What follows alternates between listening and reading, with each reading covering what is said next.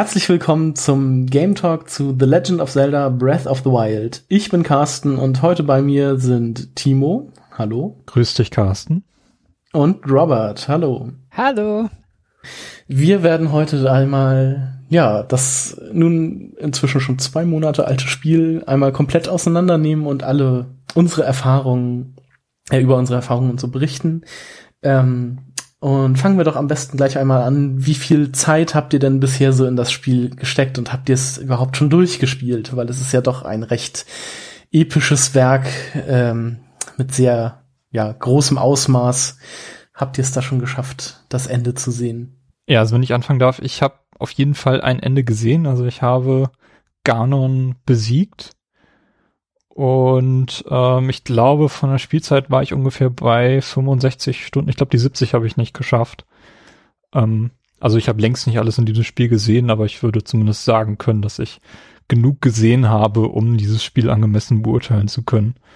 Äh, und auf jeden Fall ähm, kann man auf, bei diesem Spiel auch sehr gut sagen, dass ähm, es eigentlich kein richtiges Ende gibt. Ähm, also es gibt nicht irgendwie so, ein- so ein Post, äh, Post-Game äh, wie bei Fallout 3 zum Beispiel, sondern es wird quasi ein Spielstand angelegt, bevor du Ganon besiegst. Und wenn du dann weiterspielen möchtest, kannst du halt an der Stelle dann auch das Spiel wieder aufnehmen und dich in der Welt Genau, ausprobieren. also ja. das Ende ist halt wie ein typisches Zelda-Ende, so wie es halt eigentlich immer ist. Das nach, also dass das Ganon immer, also das vor Ganon gespe gespeichert wird und man immer wieder die Möglichkeit hat, ihn zu besiegen. Genau, ja. So, so würde ich, also kann man das auf jeden Fall sehen und wenn man halt, so wie ich das gerne mache bei solchen Spielen, irgendwann sagt, ich beende jetzt zumindest diesen Hauptstory-Strang, auch wenn da hier, wie wir später noch, äh, ich glaube, genug ausdehnen werden, ausdehnt behandelt werden, ähm, ist das, ist der eigentliche Hauptpfad ja relativ dünn. Aber ähm, ich wollte zumindest ein Ende finden und habe deswegen mich einmal, mir einmal angeschaut, was passiert, wenn ich dann nun Ganon wirklich äh, gegen, mich gegen, ihm gegenüberstelle. So habe Ja. ich das Spiel halt für mich beendet, ja. Robert, wie sieht's bei dir aus? Schlecht. also, ähm, enttäuschenderweise habe ich erst 25 Stunden oder mehr gespielt. Das weiß ich ganz genau. ähm, von meiner Konsole. Und das liegt aber daran, äh, dass ich dieses Spiel mit meiner Frau zusammenspiele. Und da sind immer terminliche Abstimmungsprobleme dabei. So, dass es nicht daran liegt, dass äh, ich nicht das durchspielen wollte, ganz im Gegenteil, aber nur äh, musste mein Wille, äh, Ganon zu besiegen, vor äh, Beziehungspflege zurückstecken. Quasi. Ja. Schade. Ähm, man kann dazu sagen, wir haben alle drei auf der Switch gespielt. Die Wii U-Version kennen wir also gar nicht. Kennen wir nicht, wollen wir nicht. genau. Nein, also, weil das ich habe ja gar keine Wii U, äh, deswegen war für mich äh, entweder die Option, eine Wii U zu kaufen oder eine Switch zu kaufen, um das zu spielen. Von daher, ähm, äh, preislich wäre das total bescheuert gewesen. Ähm, äh, Eine Wii U zu kaufen und dazu Zelda. genau, das letzte Spiel. Aber ihr beide habt ja eine Wii U, das heißt, ihr hattet die Wahl. Hm. Ja, ich Aber wir bereue das auch so ein bisschen, dass ich nicht die Wii U-Fassung direkt genommen habe, weil ähm, ich meine, das Spiel ist Anfang März 2017 erschienen. Wir haben jetzt Ende Mai und ich habe Siehst du deine Switch noch unter der Staubschicht? ja meine Switch. Also ich habe hab ja neulich mal nachgeschaut. Ich habe Zelda komplett im März gespielt und danach nichts wieder auf der Switch. Also von daher habe ich mir diese Switch wirklich nur für Zelda gekauft bislang. Das wird sich auch so schnell nicht ändern, bis da noch mal was Größeres kommt. Und ähm, ja, also mir hätte die Wii U-Version im Nachhinein auf jeden Fall gereicht. Hm. Genau. Äh, ich habe ähm, dann von uns allen die meiste Zeit und zusammengenommen auch mehr als ihr beide zusammengespielt. Meine Switch zeigt mir nämlich an, dass ich äh, 115 Stunden in dem Spiel verbracht habe. Und ich habe inzwischen auch schon alle äh, Dungeons äh, erkundet, auf die wir dann später ja noch eingehen werden. Also gibt's für dich noch was zu erleben in, in dem Spiel? Leider jetzt so nicht mehr wirklich. Also ich könnte natürlich noch diese Koroks sammeln, aber 900 Stück, ja, da habe ich keine Lust zu. Ain't nobody got time for that. Wie viel, wie viel hast du jetzt, weißt du das gerade? Ähm, ich glaube so 80, 90 Oh, habe ich okay. vielleicht. Also es reicht mir halt also mit den, um das gleich vorweg wegzugreifen, mit denen kann man ja die Waffentaschen aufbessern.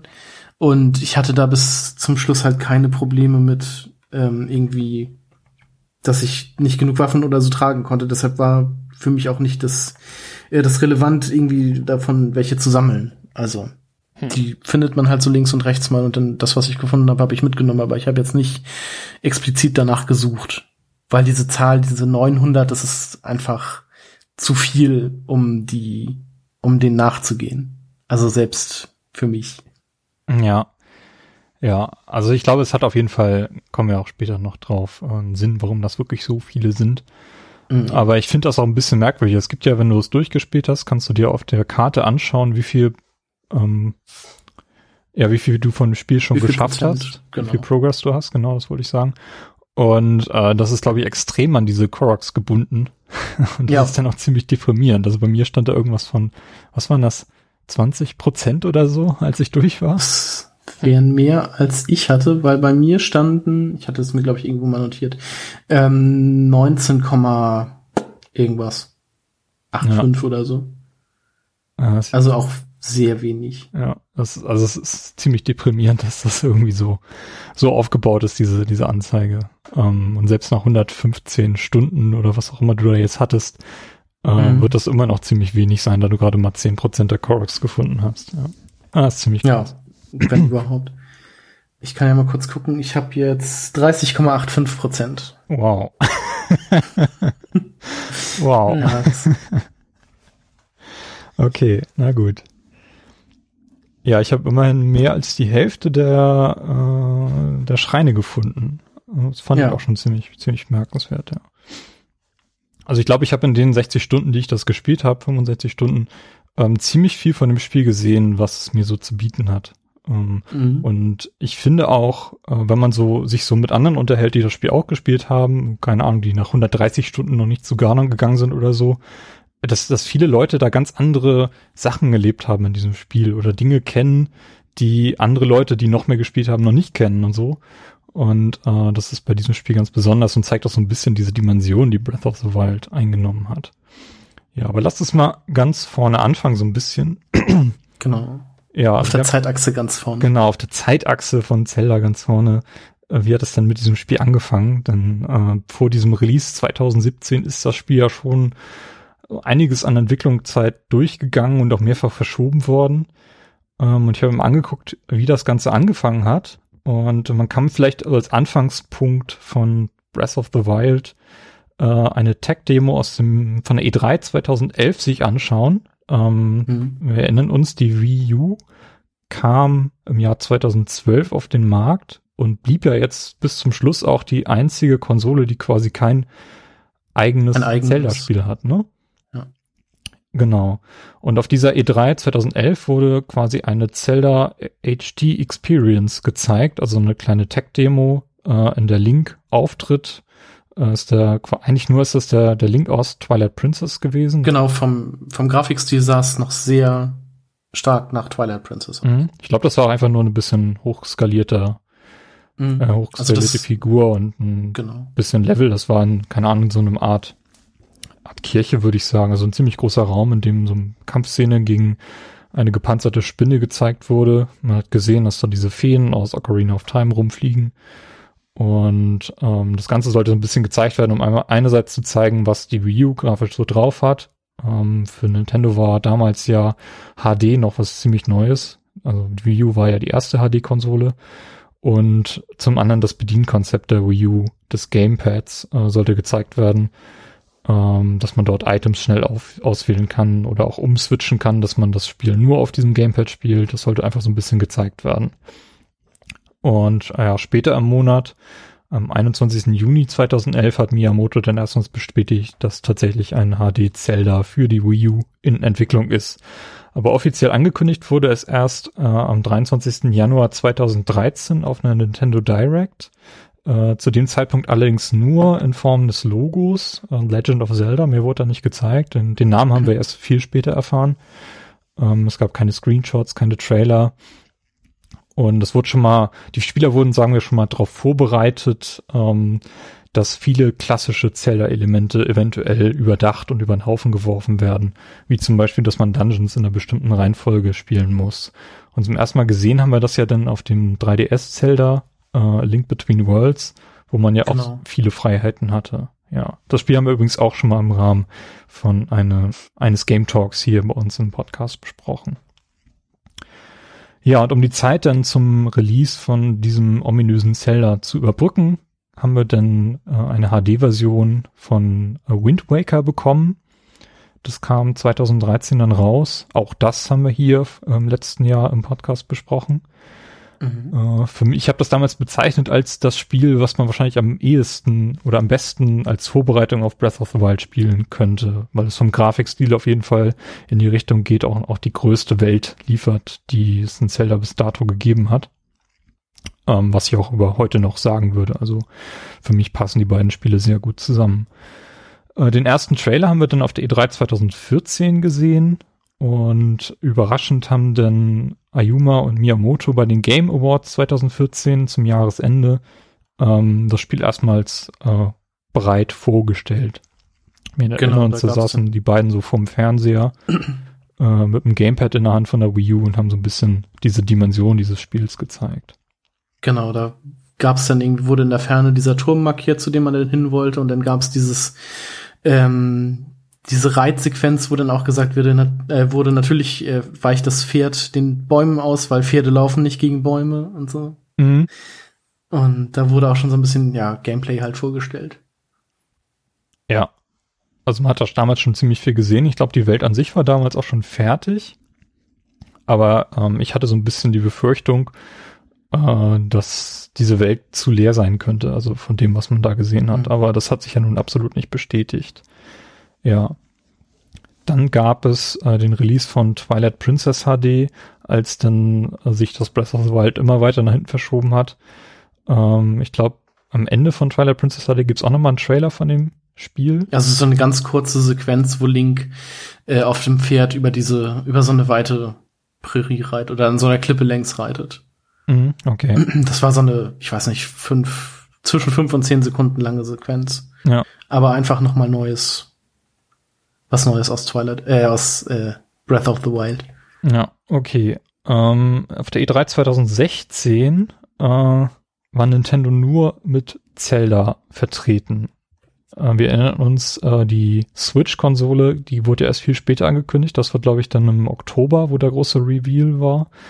Und entsprechend hat Nintendo sich dann darauf konzentriert, uns auf der E3 nur Zelda zu zeigen. Ich glaube, es gab eine Stunde oder so an Gameplay. Auch eine ganze Demo Sehr viel länger. oder noch mehr. Auf jeden Fall konnte man da diesen ganzen Teil auf dem Plateau schon spielen. Ähm, ü- äh, wenn man sich jetzt nochmal anschaut, was dort spielbar war und wie das jetzt in der finalen Version aussieht, da hat sich auch noch eine ganze Menge getan. Ähm, ich habe da so ein paar Videos gesehen, wo Leute das analysiert haben. Und da, da haben sie selbst die ganze Übersetzung nochmal neu gemacht von dem, was der Old Man einem so mitteilt. Also es ist Okay. wirklich extrem viel passiert, was, was äh, da noch geändert wurde. Ja, und angekündigt wurde dann später im Jahr, dass Zelda auf der Switch erscheint, also gleichzeitig auf Wii U und Switch, so wie es bei Twilight Princess mit dem GameCube und der Wii auch schon mal gewesen ist. Und das Ganze ist dann letztendlich in unsere Hände gewandert am 2. oder 3. März 2. 2017, März. also dieses Jahr, genau. Und seitdem spielen wir alle Zelda. Ja, Carsten, ähm, magst du kurz zusammenfassen, was so, Kurz. um was es in diesem Spiel eigentlich geht? Also was wir jetzt endlich Ja. bekommen haben. Ähm, ja, ich, ich habe die Story mal so ein bisschen rausgeschrieben. Ich werde die jetzt mal vortragen. Okay. Ähm, also, was so Ausgangspunkt der Geschichte ist, ähm, das Spiel macht ja mehrere Zeitsprünge, sag ich mal. Also beziehungsweise es gibt verschiedene Zeitebenen und äh, der komplette Anfang dieser Geschichte ist ähm, vor 10.000 Jahren äh, anzusiedeln, als das erste Mal diese Verheerung Ganon, die Calamity Ganon auftauchte.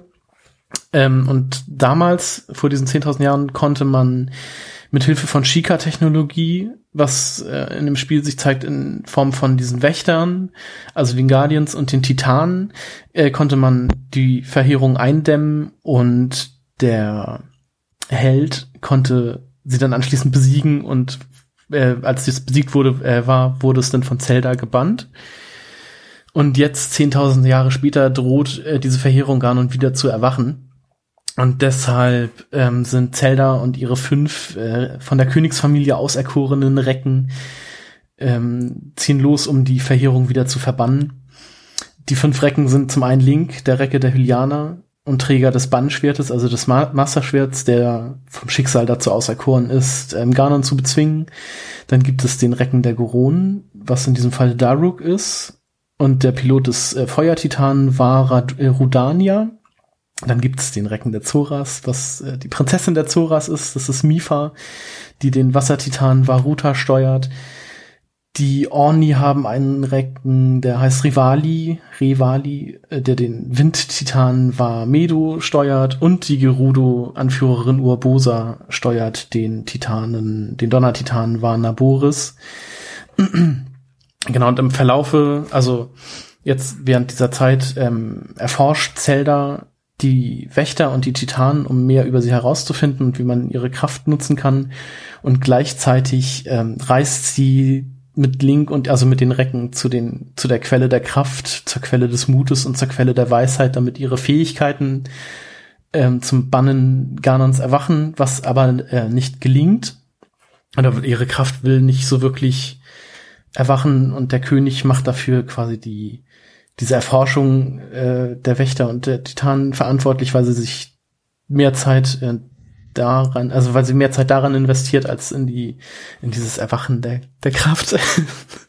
The Force Awakens. genau, ähm, dann ist es irgendwann soweit, Ganon kehrt wieder, die Recken machen sich auf den Weg zu ihren Titanen. Allerdings äh, ist die Zeit, äh, ist zu viel Zeit vergangen und Ganon kann die Wächter und die Titanen korrumpieren oder übernehmen. Die vier Recken werden getötet. Und auf dem, also Link und Zelda befinden sich dann auf dem Rückweg zum Schloss und werden dort von Wächtern angegriffen. Und um Link zu beschützen und die Wächter zu besiegen, äh, schafft Zelda es dann ihre, ihre Kraft, ihre Macht ähm, erwachen zu lassen, ähm, besiegt so die Titan, äh, die, die Wächter. Allerdings wird äh, Link sehr schwer verwundet und verliert das Bewusstsein und ähm, kurz darauf tauchen dann Chica auf, also Gehilfen von, von Zelda oder Bedienstete von Zelda, die Link dann auf Zeldas Wunsch hin zum Schrein des Lebens bringen.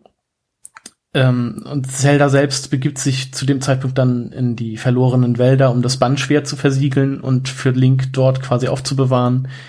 Und anschließend begibt sie sich dann selber alleine zum Schloss Hyrule, um gegen Ganon zu kämpfen, beziehungsweise seine Macht einzudämmen, bis Link dann wieder erwacht. Und dort steigt man dann in das Spiel ein. Das war ziemlich gut zusammengefasst, was eigentlich so im Vorfeld dieses Spiel passiert. Und wir wachen auf in dieser Höhle, auf dem Plateau in, in der Welt von Hyrule quasi. Genau, durch die Stimme von Zelda geweckt. Wake up, Link. In your eyes. genau, und man kommt dann, oder in diesem, man ist ja äh, nackt, man bekommt dann direkt am Anfang diesen Shika-Slate, diesen Shika-Stein. Das Wii U Gamepad. Das Wii U Gamepad, das Tablet, ähm, und man bekommt so ein paar Lumpen, die man sich anziehen kann, weil man ja nur in Boxershorts da rumrennt, und dann verlässt man diese Höhle und ähm, es startet quasi so eine Sequenz, in der Link auf diese Klippe vor der Höhle zuläuft und man einmal direkt als erstes so einen Überblick über diese weite Welt und das Schloss äh, Hyrule im Hintergrund sieht und den Todesberg und so. Also man bekommt so einen Überblick über die Größe dieser Welt schon, schon dort. Also man denkt, man kann sich da schon denken, so oh Gott, ist das hier riesig und gigantisch. Was ich einen sehr schönen Moment finde. Ja, auf jeden Fall. Und äh, es gibt ja auch sehr viele schöne Vergleiche, äh, die zeigen, wie das im Vergleich zum allerersten Zelda halt aussieht. Ne? Da gab es ja dieses Coverbild, glaube ich, war es das Coverbild? Mm, Genau, wo er dann auf dieser auf dieser Klippe quasi hockt und so haben sie das dann in Breath of the Wild auch so ein bisschen nachempfunden. Ja, was ich ausgesprochen bemerkenswert finde. Also man sieht auch schon sehr deutlich dann alleine an dieser, an diesem kleinen Detail, ähm, in welche Richtung sich Nintendo orientiert hat, als sie dieses Spiel letztendlich entwickelt haben. Mhm. Ja. Ähm, genau, was ist denn eigentlich unsere Aufgabe in diesem Spiel letztendlich, jetzt wo wir wieder erwacht sind? Oder äh, ich meine zumindest wir, wir selber haben ja in Form von Link gar keine Erinnerung an das, was wir eigentlich tun sollen, wo wir herkommen, warum wir überhaupt existieren. Genau. Ähm, die, also die Story wird, also was heißt, die Story wird so ein bisschen in Gang gebracht von dem, von so einem alten Mann, den man auf dem Plateau direkt trifft, also so zehn Meter die Straße runter, sitzt da in so einem Lagerfeuer und man unterhält sich mit dem und der sagt einem dann, dass man zu so einem, ich weiß, zu so einer Ruine gehen soll und die mit seinem, mit seinem Sheikah Slate aktivieren soll. Und wie sich dann herausstellt, ist das ja einer dieser, dieser Türme. Also wenn man da ist, aktiviert man das und dann schießen überall in der Welt äh, Türme in die Höhe, die dann quasi zum Aufdecken der Karte dienen und ich glaube auch storytechnisch zum Eindämmen von Ganons äh, Macht führen sollen, Ja. glaube ich. Genau, so, ja, würde ich vielleicht auch so sagen. Also gameplay-technisch machen sie auf jeden Fall, haben sie auf jeden Fall die Funktion, dass wir dadurch äh, unsere Karte mit Inhalt füllen können, dass wir dann die einzelnen Gebiete sehen können und wir können uns ja auch dann schließlich auch auf jeden einzelnen Turm dann hinbeamen, äh, quasi als Schnellreisepunkt zu jeder Zeit. Genau. Und uns dann von dort auch sehr schön fortbewegen mit unserem Gleiter, den wir da haben. Das habe ich jedenfalls sehr gerne gemacht. Ja, das ist eine der besten Fortbewegungsmethoden, die es in diesem Jahr gibt. Ja. Den Paragleiter. Und äh, ich möchte noch mal darauf hinweisen, dass ich schon, als ich diesen alten Mann äh, das erste Mal gesehen habe, dass ich schon wusste, dass das der König von Hyrule ist, wie sich dann ja später herausstellt, als man das Pl Pl äh, Plateau verlassen möchte. Weil er im Grunde auch so einen weißen Rauschebart hat und so genau wie der, äh, genauso aussieht wie der König aus äh, Wind Waker. Nur halt nicht im königlichen Gewand, sondern mit alten Lumpen und so einer Kapuze bedeckt. Aber an dem Bart habe ich ihn erkannt. und wie sich dann herausstellte, war es auch tatsächlich der König, der einem da durch das erste Gebiet leitet. Ähm, genau, und er verlangt quasi dann ja auch von einem, dass man äh, vier Schreine besucht. Und ja, dieses vergessene Plateau, auf dem man sich am Anfang befindet, ist quasi so das einzige Tutorial, die einzige Tutorial-Ebene, die es gibt. Und in der man quasi noch nicht so wirklich machen kann, was man will. Also da ist die Open World schon noch so ein bisschen begrenzt. Ähm, und man lernt dort das erste Mal diese, ähm, wie heißen die? Diese, diese Kräfte da kennen. Diese Module, ne? Ja, Module nennen sie sich, genau. Und da gibt es das Bombenmodul, was ein, eine eckige Bombe und eine runde Bombe ähm, erschaffen lassen kann. Also man hat die diesmal nicht mehr, also man hat Bomben nicht mehr im Inventar so direkt, sondern oder hat auch keine feste Anzahl davon, sondern kann unendlich viele Bomben erschaffen oder also jeweils, also beziehungsweise jeweils eine zur Zeit, aber man hat unbegrenzten Vorrat und man hat nur eine kleine Abklingzeit, um sie zu nutzen. Und dann gibt es noch das Magnetmodul, mit dem man Eisengegenstände, Truhen und Türen und so weiter öffnen oder hochheben kann, um sich vielleicht Behelfsbrücken zu bauen oder ähm, Gegner auszuschalten, indem man ein Brett äh, ihnen auf den Kopf wirft.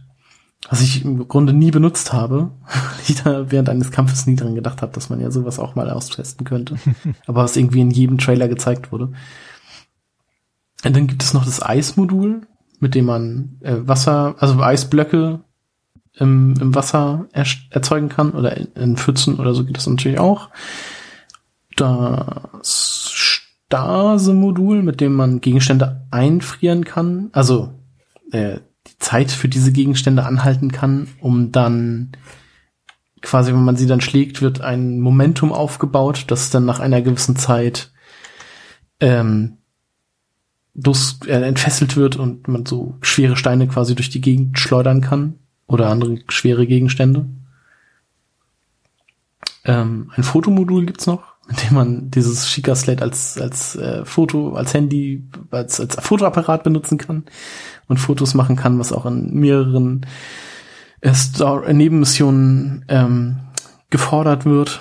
Und es gibt noch ein Amiibo-Modul, mit dem man dann verschiedene Amiibos benutzen kann, um Goodies zu erhalten.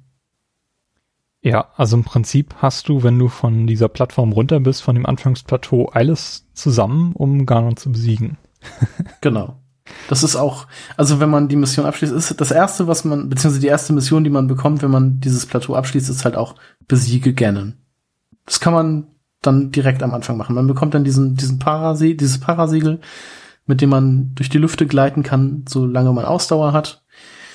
Ein Element, was aus äh, Skyward Sword auch übernommen wurde, die Ausdauer, die man jetzt aber auch upgraden kann. Ähm, und ja, dann kann man, wenn man möchte, direkt zum Schloss gehen. Ja, finde ich eine super, super spannende Sache. Also alles, was hier alleine auf diesem Plateau passiert, äh, war für mich neu. Also ich wusste, als ich das Spiel gestartet habe, nicht, dass dieses Plateau als Tutorial dient, sondern ich mhm. habe eigentlich direkt versucht, irgendwie in die Berge zu gehen und äh, relativ schnell war ich dann auch genervt, ähm, weil ich dort mich nicht gegen Kälte schützen konnte und habe dann auch irgendwann ein Rezept gefunden, mit dem ich dann irgendwas kochen konnte, aber das hat, hat dann auch für mich nicht so wirklich gut funktioniert und ich war dann auch recht frustriert, ähm, bis ich dann irgendwann doch mal diesen Punkt gefunden habe, wo mir jemand erklärt hat, äh, wo ich dann diese Schreine finden kann und äh, dass ich die halt eben aufsuchen muss. Mhm. Und das ist, dass ich wirklich von diesem Plateau runter kann und dann erst das Spiel sich öffnet, das hat sich, das hat eine Weile gedauert, bis ich das kapiert habe.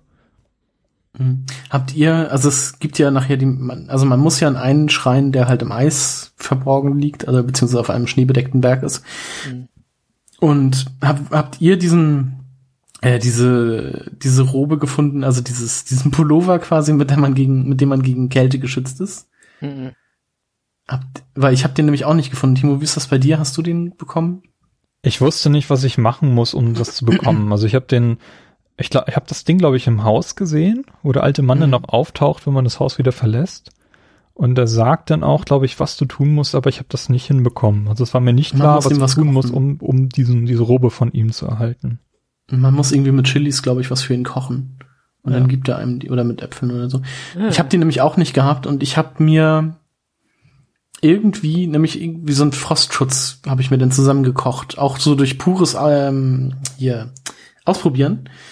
Habe ich mir dann, habe ich dann irgendwie geschafft, so einen Frostschutz zu basteln. Und ja, bin dann. Mit Chilis, oder? Ich meine, die sind ja direkt. Ich glaube ja, genau. Ich meine, ich dachte halt, das Spiel sagt mir, nimm die. Also habe ich die zusammengekocht.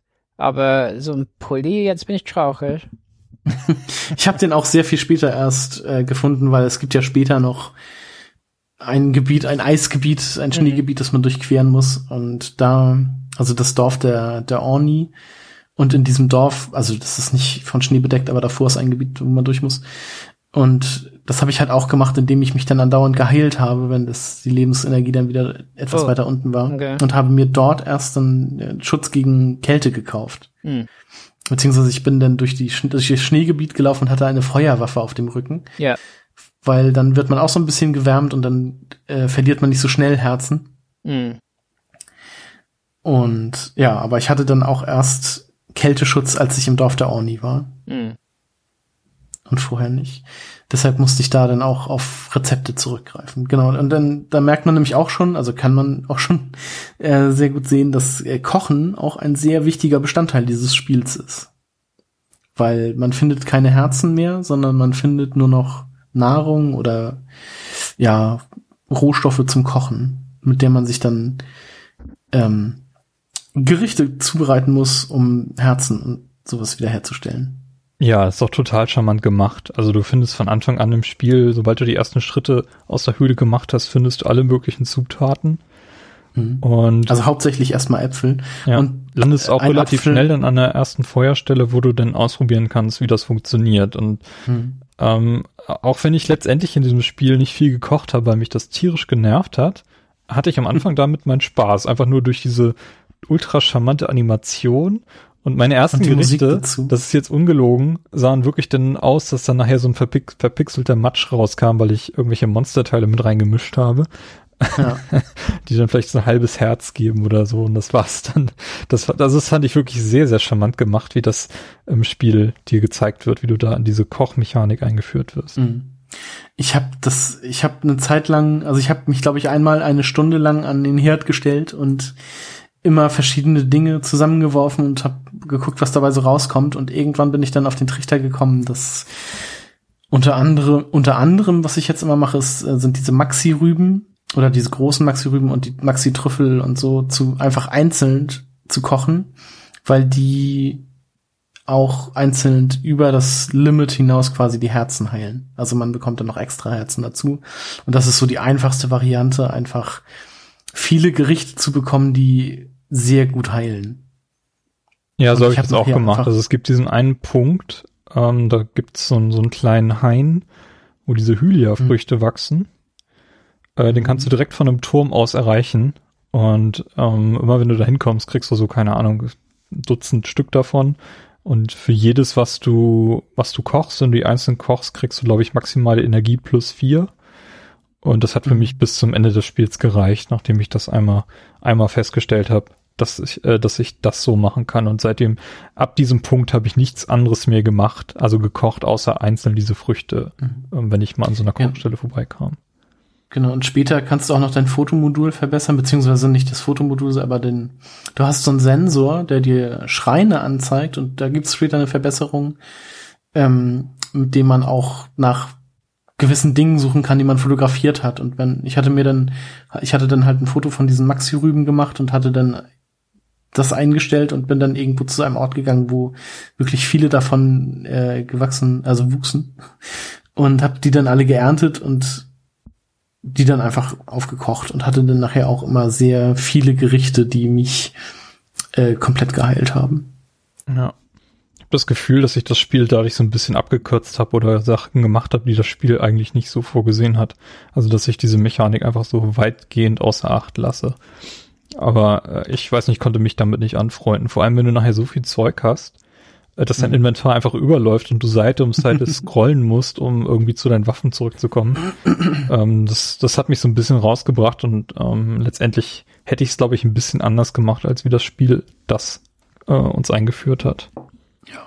Also ich habe, glaube ich, auch zwei, dreimal mein komplettes Inventar einfach, einfach komplett verkauft, äh, weil ich so viel Kram hatte. Und ich wusste, okay, also ich habe die, die wichtigeren, selteren, selteneren Teile habe ich aufbewahrt. Habe ich nicht verkauft, aber alles andere an Edelsteinen und Monsterzutaten von kleineren bis mittelgroßen Monstern habe ich halt verkauft und habe mir damit auch ein kleines Vermögen aufgebaut, weil Rubine findet man nämlich auch nicht mehr so häufig in der Welt. Ja. Also ich glaube, ich bin auch irgendwie fünf, sechs Stunden rumgerannt, ohne einen einzigen Rubin zu haben.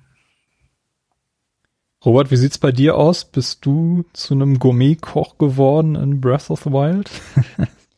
Ähm, ich, ich mag die Mechanik äh, selbst auch nicht so gerne. Ich glaube, wenn man viele Spiele spielt, dauert die Animation ein bisschen zu lange oder so. Ich finde es sehr süß gemacht, auf jeden Fall.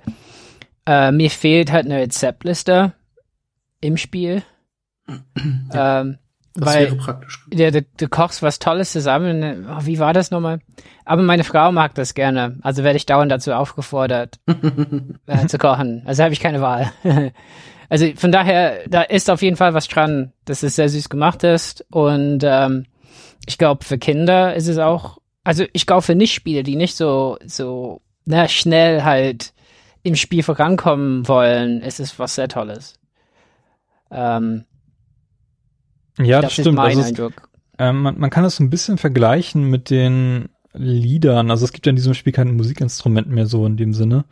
Und früher konntest du ja die Lieder, die du gelernt hast, quasi nachschlagen und dann nachspielen. Oder am besten hat das, glaube ich, äh, Wind Waker auf der Wii U gemacht, weil dort auf dem Gamepad immer die Songs angezeigt wurden, die du dann spielen kannst mit diesem Taktstock. Mhm. Und das, Das fehlt hier so ein ist- bisschen. Also die Funktionen haben diese Rezepte übernommen, aber sie Mhm. werden dir nur angezeigt bei Gerichten, die du noch im Inventar hast. Da kannst du dann nachschlagen, was du da zusammengekocht hast. Aber sobald du das dann gegessen hast ähm, und dir das nicht aufgeschrieben hast, ist es halt weg. Hm. Es hängen manchmal so Rezepte an der Wand von diesen, äh, von diesen Pferdestellen. Aber da musst du Mhm. natürlich auch wissen, was denn da rein soll. Ne? Also da sind halt Ja. Abbildungen gemacht und wenn du diese Zutaten nicht hast und musst du es auch wieder aufschreiben oder abfotografieren oder wie, um dir das zu merken. Ja, was, ja. was bei mir völlig im Dunkeln geblieben ist, ist, wie viel von was da rein muss. So. Also Also normalerweise kann man, reicht es, wenn man immer eine Zutat nimmt, ja, jeweils von jedem. Und wenn man mehr nimmt, also was weiß ich, wenn man zwei Stücke Fleisch anstatt von einem reinschmeißt, dann ähm, erhöht sich die Anzahl an Herzen, die es halt irgendwie um, weiß nicht, drei oder so. ja, äh, ja, ist halt, ja, und, und da ich auch die ganze Zeit ein Inventar voll mit so diesen Flügeln und Augen und so hab, meine, dann verkaufe ich die meistens irgendwann. Das Und das Spiel hat dir auch nicht vermittelt am Anfang, das kommt irgendwann, dass manche Sachen halt eben für so Herz-Heilgetränke sind und andere, also für die Heilgetränke und für Essen, diese Trennung. Ja, das ist, äh, das ist äh, eine wichtige Unterscheidung im Spiel. Was in das eine gehört, gehört nicht in das andere. Und das Genau, auch rauszukriegen. Mit Ja, genau. Insekten und Monsterzutaten kann man halt eben so ja Tränke brauen oder mal Genau. kochen, die dann irgendwie den Status verändern, also dass man länger sprinten kann oder vor Blitzen geschützt ist oder sowas. Und Genau. sowas habe ich halt auch nie gemacht, sondern es gab Momente im Spiel, wo man sowas geschenkt bekommen hat und dann hatte ich das halt in meinem Inventar. Aber sonst habe ich das nie benutzt. Also ich habe nie mit Monsterzutaten gekocht. Hm.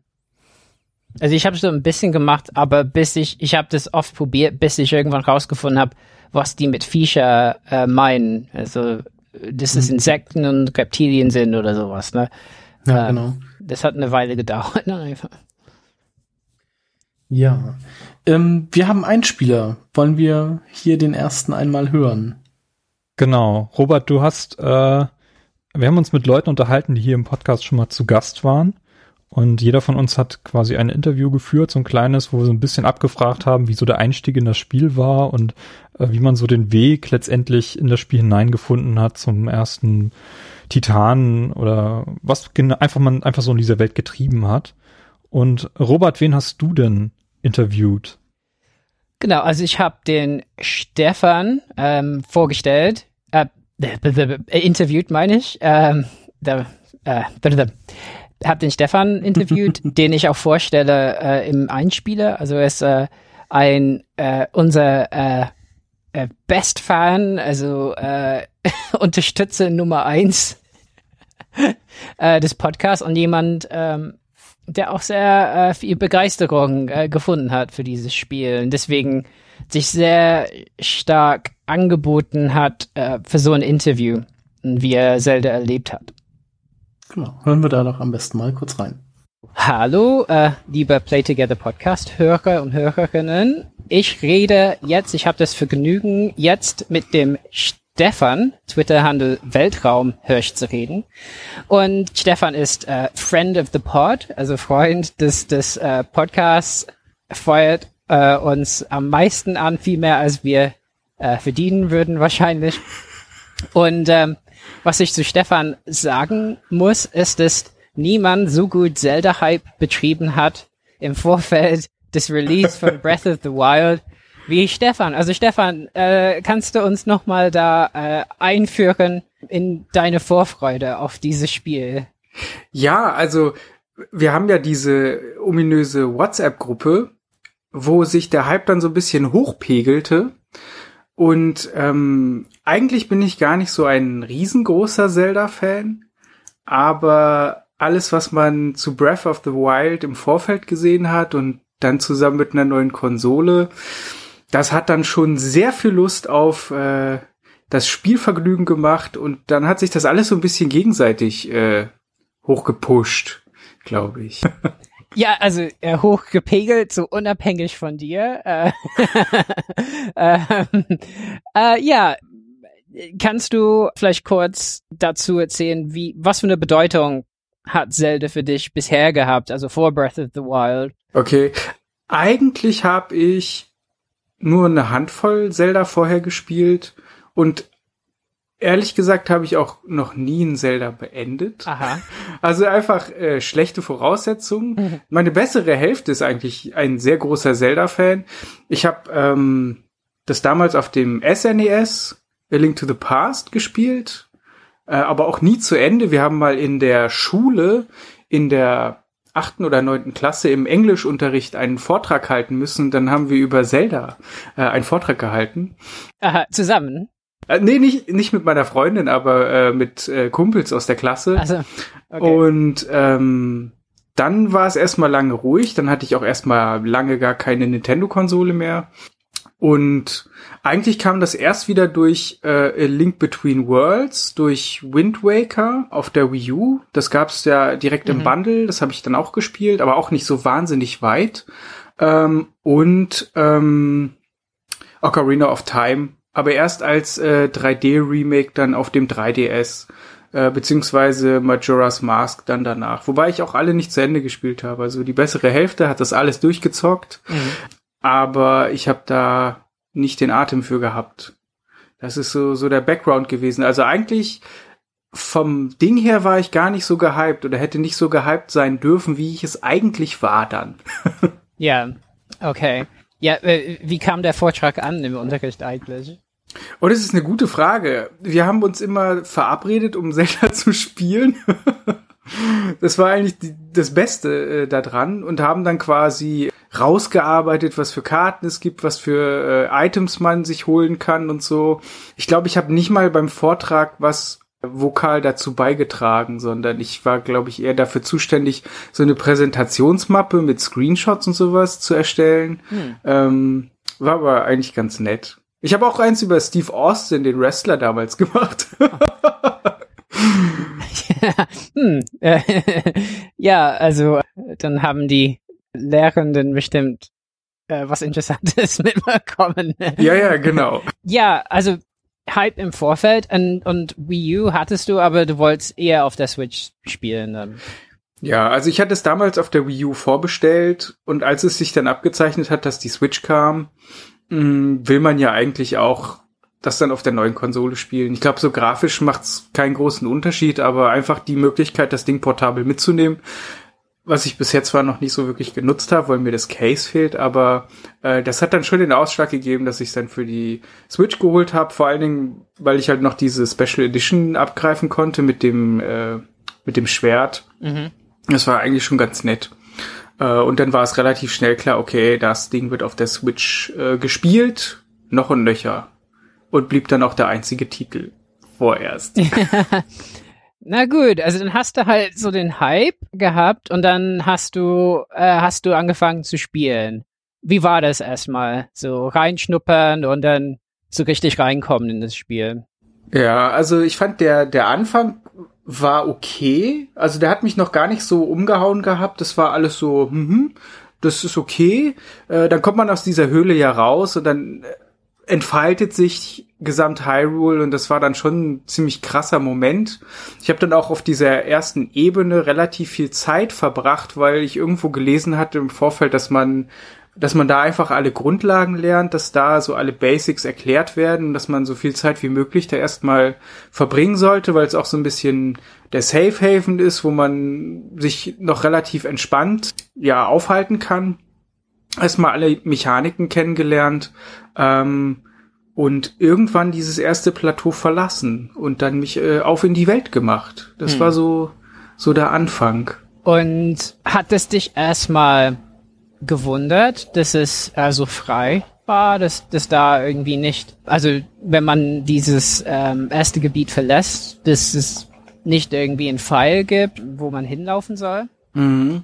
Also die alten Zeldas sind ja relativ stringent vom äh, Weg her Mhm. gewesen, beziehungsweise man hat ja immer so seine Aufgaben, die man macht und es kommt ja relativ schnell dann so äh, die Aufgabe, hey, du gehst halt ins Schloss und machst Ganon platt. Und das war's dann, beziehungsweise und die Fotos. Das war schon, also ich wusste es halt vorher, ich hatte mich relativ gut darüber informiert, um eben auch darauf gefasst zu sein, falls es nicht so geil ist, dass ich einfach weiß, okay, auf was was erwartet mich. Deswegen hat mich das nicht so sehr überrascht, sondern ich habe mich relativ stark darauf eingestellt, auch dass man so ein bisschen dieses dieses Dark Souls Element hat, dass man eben auch mal leicht sterben kann, dass man äh, auf seine Waffen achten muss und dass generell alles die Umwelt, alles was im Gameplay verankert ist, aber eigentlich ganz sich in, in, in die Welt und in, in das Handling einführt, ganz sauber und ganz natürlich, äh, dass man das halt berücksichtigt. Und das hat mir eigentlich ganz gut gefallen, weil dadurch war das Spiel halt relativ schnell herausfordernd, äh, wobei diese Kurve dann irgendwann irgendwann ihren Zenit erreicht hatte und dann pendelte es sich so ein bisschen ein und das Niveau stagnierte dann, was aber ganz okay war, weil das fühlte sich dann so an, als würde man sich das erarbeitet haben, dass ich jetzt auf diesem, auf diesem Level, auf diesem Niveau das Spiel weiter spielen kann. Also das heißt, du äh, fühltest dich nicht orientierungslos, sondern hast dich da in die Welt hineingefunden. Genau, also ich kannte das so ein bisschen, das Spielprinzip äh, mit den Tränken, wenn es kalt und warm ist von Monster Hunter. Das hat mich da damals sehr genervt, weil ich das immer so als Behinderung am Gameplay äh, verstanden hatte. Aber bei Breath of the Wild war das irgendwie okay. Und vor allen Dingen, die Welt war so gestaltet, dass es alles Spaß gemacht hat, irgendwo hinzugehen. Du hast irgendwie eine Landmark gesehen und wolltest dahin. Du wolltest nicht, weil da ein Pfeil hingezeigt hat, dahin gehen, sondern weil es dich interessiert hat, weil es irgendwie eine interessante Struktur hatte, weil da vielleicht irgendwelcher spannender Loot war oder weil da irgendwelche außergewöhnlichen Gegner standen. Also das war, das war alles irgendwie spannend und auch relativ ähm, divers von, von Schnee über Dschungel bis hin zu diesen, ja, diesen Steppen, die man dann im Südwesten, glaube ich, hatte. Mhm. Ja, also ich fand es, ich fand es erstmal gut, dass man sich in diesem Spiel verlieren konnte, dass man halt so viel durch die Gegend gehen konnte, so viel entdecken konnte, ohne dass, und das hatte ich nämlich am Anfang so ein bisschen das, die Befürchtung, dass die Welt leer ist. Also, dass es eine leere, tote Welt ist, wo die zwar groß ist, aber nur damit sie groß ist und nicht, weil sie bevölkert ist oder weil es eine vernünftige, natürliche Welt ist. Aber das war dann gar nicht so. Hattest du ein Lieblingsgebiet in dieser Welt? Ja, ich war sehr gerne in dem Dschungel im Nordosten, glaube ich. Also überall, wo Wasser war, äh, wo Strand war, da habe ich mich ganz gerne aufgehalten. Da gab's halt auch, fand ich so ein paar andere Standardgegnertypen. Und es gab diese Früchte, man konnte irgendwelche Bäume umhauen und dann diese äh, Mega-Früchte ernten, die relativ hilfreich waren. Aber ich fand halt auch so die, die Wälder an sich, also überall, wo man qua quasi keine große freie Fläche hatte, sondern die dicht bewachsen waren, da hat's einfach vom, von der Stimmung her am meisten Spielgefühl und am meisten Suspension of Disbelief aufgebaut. Ja. Also auf jeden Fall der Dschungel. Ja, doch. Und äh, wie fandst du diese Titanen, also diese Gegner, diese vier, die man eigentlich in beliebiger Reihenfolge besiegen muss? Mm, Also ich wusste zum Beispiel vorher nicht, dass es solche Titanen gibt. Mhm. Hatte immer mal wieder welche in der Welt gesehen, genauso wie die Drachen und habe mir gedacht so, okay, was sind das für Wesen? Was, was, was bedeutet das? Und ich bin zuerst zum Elefanten, glaube ich, gegangen und fand es aber ziemlich cool, dass man quasi die Dungeons in diese Titan verlagert hat. Fand es auch sehr nett, dass man von der Spielmechanik her den Titan justieren musste, um bestimmte Bereiche zu kommen. Das fand ich relativ cool. Und der Kampf am Ende war eigentlich auch immer ganz nett und herausfordernd. Das waren ja quasi so die ersten Unterbosskämpfe, die man so in der Welt hat. Ich fand sie insgesamt leicht, aber das kann daran liegen, dass ich relativ spät erst zu den Titanen gegangen bin und dann schon relativ gute Rüstungswerte hatte und gute Waffen. Aber ich fand so insgesamt, wie das aufgebaut war, auch dass man da frei war, fand ich relativ gut und hat mir sehr viel Spaß gemacht, auch vom, vom Gegnerdesign, dass jeder Titan so ein bisschen sein, sein eigenes Element hatte, was man da nutzen musste. Mhm. Ja. Und also wir kommen, äh, kommen zum Fazit so langsam und ich muss sagen, bei dir habe ich noch nie erlebt, wie ein Hype so schnell abflachen kann, wie bei dir im WhatsApp-Chat, als du das Ende des Spiels erreicht hast. Ja. Also, was ist da passiert? Also, das war mit dem Endgegner irgendwie im Zusammenhang und das ist alles, was ich so mitbekommen habe. Mhm. Also ich habe das Spiel, glaube ich, insgesamt habe ich so 60, 65 Stunden reingesteckt und bin dann zu Ganon gegangen, wobei ich mich, ich fand, ich habe mich in, in dem Bereich zu wenig aufgehalten, auch die zu wenig Wächter mitbekommen, bin dann in das Schloss rein, hab den Kampf gemacht, da hatte ich erstmal Probleme, weil man ja in der, von der Mechanik her da viel blocken muss und das Blocken habe ich über das gesamte Spiel eigentlich kaum benutzt, deswegen war das am Anfang ein bisschen frickelig. Mhm. Der Kampf war, fand ich aber ganz in Ordnung. Äh, dann auch diese zweite Phase, äh, wo man dann draußen ist, das war ganz nett. Das gab's ja auch immer bei den Titanen, dass man so ein, ein Segment hat, wo man, wo man seine einzelnen Kräfte einsetzen muss. Mhm. Das fand ich ganz gut.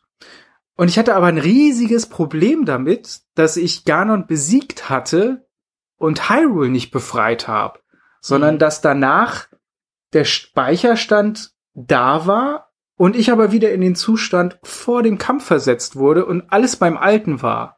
Mhm. Und das hat für mich komplett das Spiel gebrochen. Und ich hatte danach auch gar keine Lust mehr, noch weitere Schreine zu machen, noch weitere Ausrüstung zu suchen, obwohl ich das äh, den Spieleberater, also dieses Begleitbuch da zur Hand hatte und eigentlich vorhatte, mich noch tiefer in die Welt reinzufuchsen. Mhm. Aber das hat für mich irgendwie, das fand ich von der Narrative her war das keine gute Idee. Ich glaube, ich weiß nicht, ob das bei anderen Zeldas auch so war, weil ich ja nie zu Ende gespielt habe. Mhm. Aber das hat's für mich gebrochen, weil ich hätte es halt cool gefunden, wenn ich, wenn das, es hatte für mich vollkommen gereicht, alle Gegner sind noch da, weil sonst hätte die Welt ja nichts mehr zu bieten gehabt. Aber wenigstens das Schloss wäre befreit gewesen von der Verheerung. Mhm. Und das hat's für mich irgendwie, ja, irgendwie war dann die Luft raus. Und DLC holt dich zurück oder eher nicht? Mm, Ich glaube nicht, weil es gibt ja kein Story-DLC, oder? Es ist, Ich dachte, irgendeine Erweiterung kommt da, aber ja. ich weiß es nicht. Also wenn nicht wirklich was Substanzielles noch mit reinkommt, wie so eine zusätzliche Map oder so, oder ein zusätzliches Areal, was freigeschaltet wird, was ich mir aber nicht vorstellen kann, glaube ich nicht, dass mich das irgendwie noch kriegt. Also ich fand es ganz nett mit den Amiibos so, dass man sich damit so ein bisschen äh, den Alltag im Spiel erleichtern konnte. Und ich mochte eigentlich auch das Kochen ganz gerne, aber ich glaube, der DLC wird mich dann nicht mehr zurückbringen. Also wenn dann nur noch mal komplett von vorne und auch das kann ich mir nicht vorstellen, weil das war, dafür hat man einfach zu viel Zeit dann reingesteckt. Hm. Also trotz dieser narrativen Enttäuschung, äh, das ist dann dein erstes Zelda-Spiel, was du durchgespielt hast. Bereust du es? Wie ist das in Erinnerung jetzt geblieben? Nee, überhaupt nicht. Also ich finde so ein bisschen, man kann das vergleichen mit einem Stephen King Buch, Mhm. das immer gut ist, das super gut geschrieben ist, das interessant ist, wo man jeden Tag wieder zurück will, wo man darauf fiebert, dass man es wieder in die Hand nimmt und er verkackt halt das Ende. Mhm. So kommt mir das so ein bisschen bei Zelda vor, wobei ich das gar nicht schlimm finde, weil das ist quasi von diesen 60, 65 Stunden ist es eine halbe Stunde, die ich Enttäuschung habe und dann, wenn ich das halt gegeneinander aufwiege und den Spaß, den ich bis dahin damit hatte in dieser Welt, dann war es auf gar keinen Fall eine Enttäuschung. Also ich fand es schon schon richtig gut und ich glaube auch, dass es so in den letzten Jahren mit das Beste war, was ich überhaupt gespielt habe, weil es einfach so vielfältig war und man so in dieser Welt versinken konnte und so tief drin war. Und wahrscheinlich, weil es das war, kam mir das Ende so äh, schlimm vor oder deswegen hat's mich so rausgeholt, weil ich einfach so tief drin war. Ich glaube, das letzte Mal hatte ich das bei Elder Scrolls äh, Skyrim, wo ich wirklich 70 Stunden mal ins Spiel gesteckt hatte. Äh, wobei das auch natürlich ein Rollenspiel war und ich eigentlich weniger Rollenspiele spiele, aber das kann man schon so sagen, ja. Hm. Ich finde, das ist ein, ein schönes Fazit. Ja. Ja, Also, ja, vielen Dank, dass du mit uns nochmal äh, gesprochen hast. Also, ein Vergleich mit dem Stephen King Buch ist natürlich äh, großes Lob. Aber auch, äh, äh, ein bisschen äh, Kritik auch dran. Aber ja, ich hoffe, dass du auf jeden Fall noch was bekommst für deine Switch in der Zukunft. Oh ja, also ich hoffe auf ein Monster Hunter auf der Switch. Damit wäre ich der glücklichste Mensch der Welt. Ja, dann können, können wir dich wieder reinholen ins Podcast. Das wäre super. Ja. Genau. Äh, Alles klar. alles klar. Vielen Dank auch für die Einladung. Danke dir. Adios. Ciao. Ja, das war der Stefan. Vielen Dank, dass du dir Zeit genommen hast, äh, mit uns darüber über Zelda zu reden. Und ja, womit machen wir denn jetzt am besten weiter? Oder wo waren wir denn stehen geblieben? Ähm, vielleicht kannst du, Äh, ach, wir, war, wir waren ja ursprünglich bei der, bei der Geschichte angefangen, Genau. bevor wir in Richtung, in Richtung Kochen gegangen sind. Ähm, vielleicht kannst du, Dieser Podcast ist wie das Spiel selbst und schweift immer mal gerne links und rechts ein wenig ab. Äh, wenn es so ist, dann gehe ich jetzt kochen. Moment. Tschüss. ähm, sorry. ja, vielleicht Ja. kannst du uns zur Story noch gerade erzählen, wie diese Rückblenden letztendlich in das Spiel so ein bisschen voran erzählen. Und- also im Grunde, ja, kann ich gerne machen. Ähm, ich habe nämlich auch alle 13 Rückblenden gefunden. Also man ist, man kriegt die Quest nach zwölf Rückblenden zu suchen und wenn man die zwölf gefunden hat, ähm, dann kann man noch eine 13. finden. Und diese Rückblenden erzählen so ein bisschen halt äh, von der Geschichte, wie ich das eigentlich auch schon zusammengefasst habe. Also die, die Recken, wie sie sich treffen. Link wird ähm, ver, wie nennt sich das, vereidigt oder so? Also wird gesegnet von Zelda als Recke der Hylianer. Ähm, man, die anderen Recken werden so ein bisschen vorgestellt. Man merkt, dass dieser Rivali seinem Namen alle Ehre macht und ein bisschen sauer auf Link ist, dass Link die äh, das Band schwer tragen darf und nicht er, also der, der Orni-Recke. Äh, das, aber dass sie sich dann halt nachher trotzdem vertragen und Freunde werden.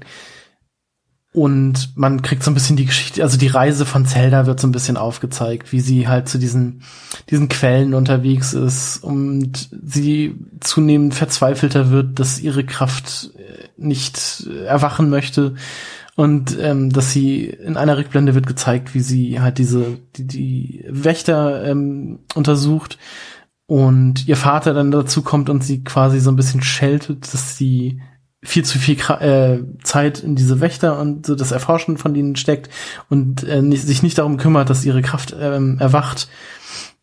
Und da gibt's, äh, muss ich jetzt auch noch mal ein bisschen abschweifen, aber da gibt's nachher im Schloss, äh, kann man das Tagebuch von dem König finden.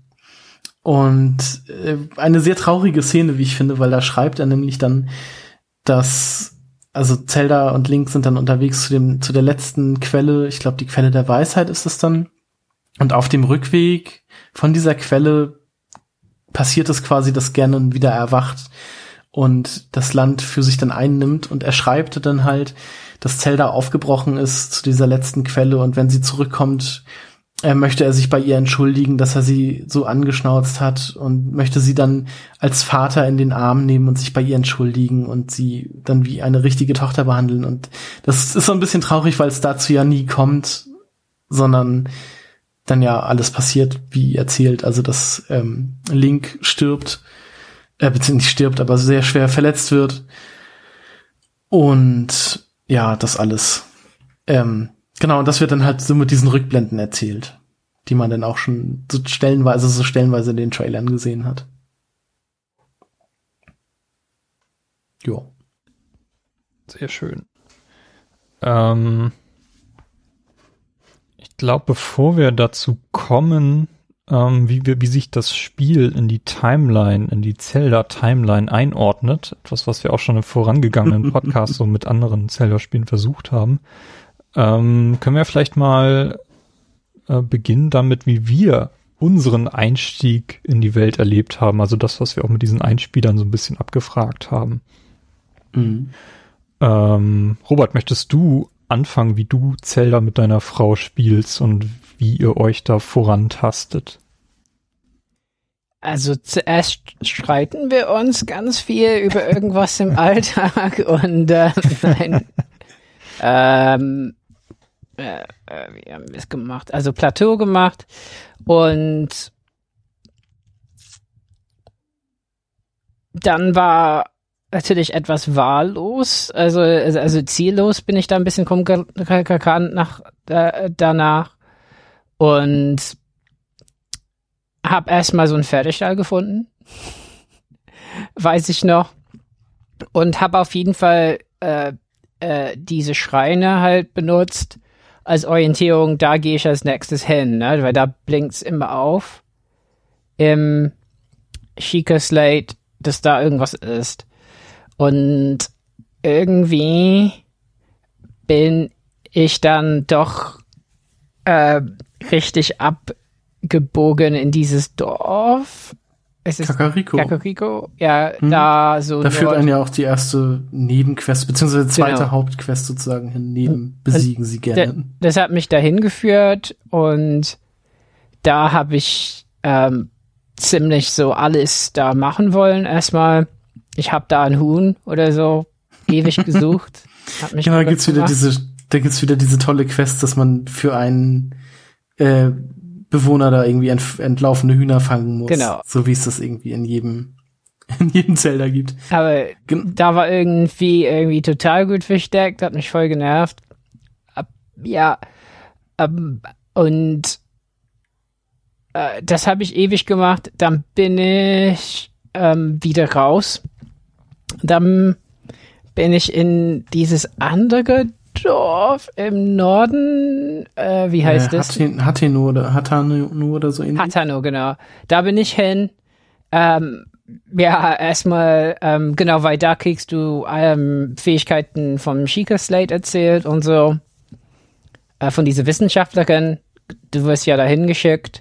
Und das fand ich schon ein bisschen überwältigend. Da sind auch viele Quests und so, die aufgehen. Da kannst du ja das erste Haus kaufen. Ähm, Sehr cool auch. Also das ist, das ist meine Lieblingsnebenquest, die sich aus dieser Hauskauf-Geschichte entwickelt. Mhm. Ich weiß nicht, hat äh, Timo hat sie glaube ich nicht zu Ende gespielt. Hast du Ich habe sie nicht mal bekommen, diese Quest. Du hast sie noch nicht mal bekommen. Was? Ich wusste davon nicht, bis du mir das mal gezeigt hast. Hast du diese Quest weiterverfolgt, Robert? Oder Nee, hast also du dir das Haus ich habe das? Haus gekauft und die haben mir erzählt, dass die ähm, weiterziehen. Also ich gehe davon aus, dass ich die dann da treffen kann. Mhm. Ja, also einer von denen zieht weiter. Um Genau. Diese komische, also man sieht auch da in Kaka, nee, in Hatano sieht man schon, dass da so Häuser in so einer Würfelbauform gebaut werden. Ha. Und äh, auf diese Weise will er dann halt diese, diese Fertigbauform möchte er dann halt in die Welt hinaustragen und weitere Dörfer darauf, äh, au- daraus auf, aufbauen. Ha. Ja, das, habe ich gemacht und da habe ich tatsächlich ein bisschen äh, Orientierung verloren. und dann dachte ich, okay, dann, äh, ich meine, ich musste die Zeit immer ein bisschen portionieren und da ich das so ein, ein Schrein oder ein Turm oder so im Norden von, von Hatano.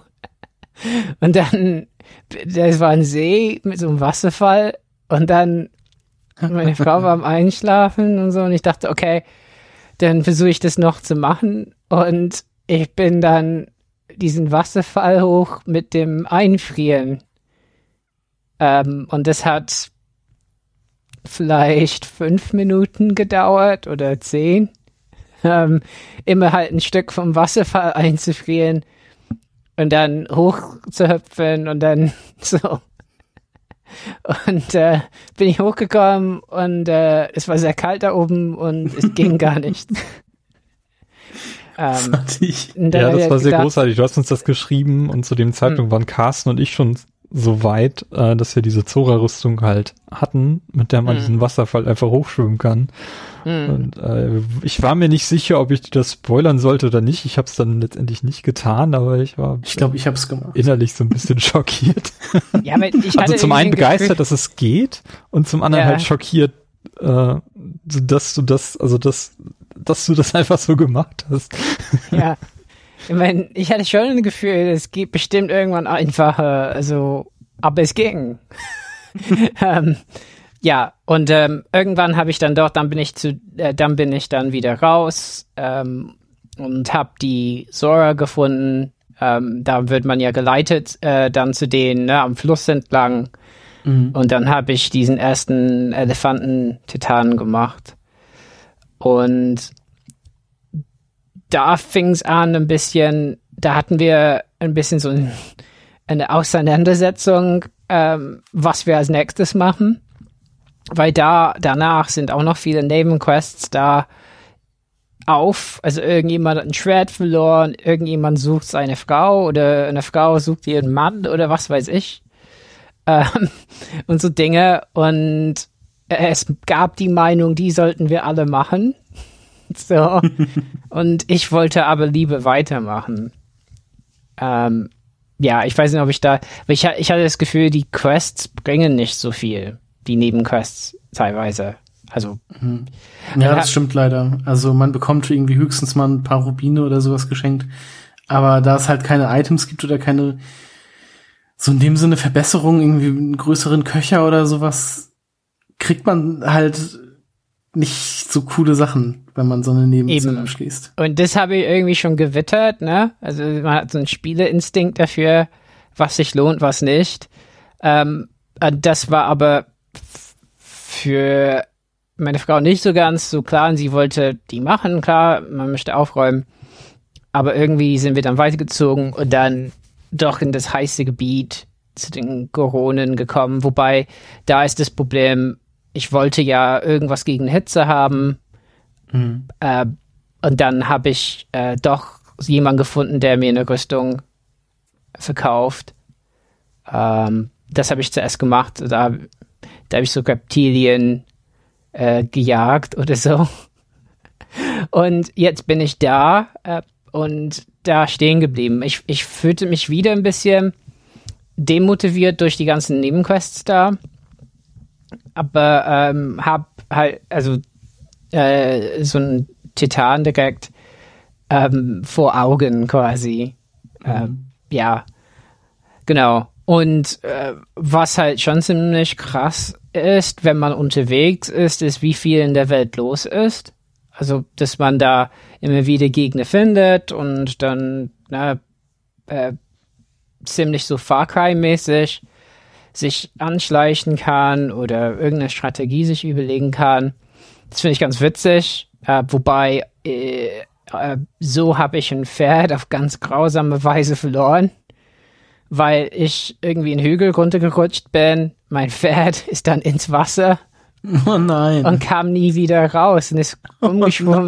nein. Und ich konnte es mir nicht irgendwie länger ansehen. Ähm, und so habe ich halt einen Speicherpunkt zurückgesetzt, weil ich, dachte- ich konnte nicht damit leben, dass da so das Pferd sich irgendwie, ja, bis zur Erschöpfung irgendwie, also ich weiß nicht. Ja, äh, ja, nee, die, ich, ich hätte, ich habe schon Ärger bekommen, weil es ist passiert, als ich alleine war kurz. dann, dann, dann waren wir wieder zusammen und dann schwimmt das Pferd da so panisch. Es war ganz furchtbar. Ähm, ja, was ich nicht so ganz verstanden habe, ist, wieso dieser Mond kommt und die Gegner wiederkommen. Das scheint nur nervig zu sein. Ja, damit die Welt nicht irgendwann leer ist. Also weil die Gegner, die tauchen ja nicht wieder auf. Und dann gibt es alle paar Nächte gibt es halt diesen Blutmond. Hm.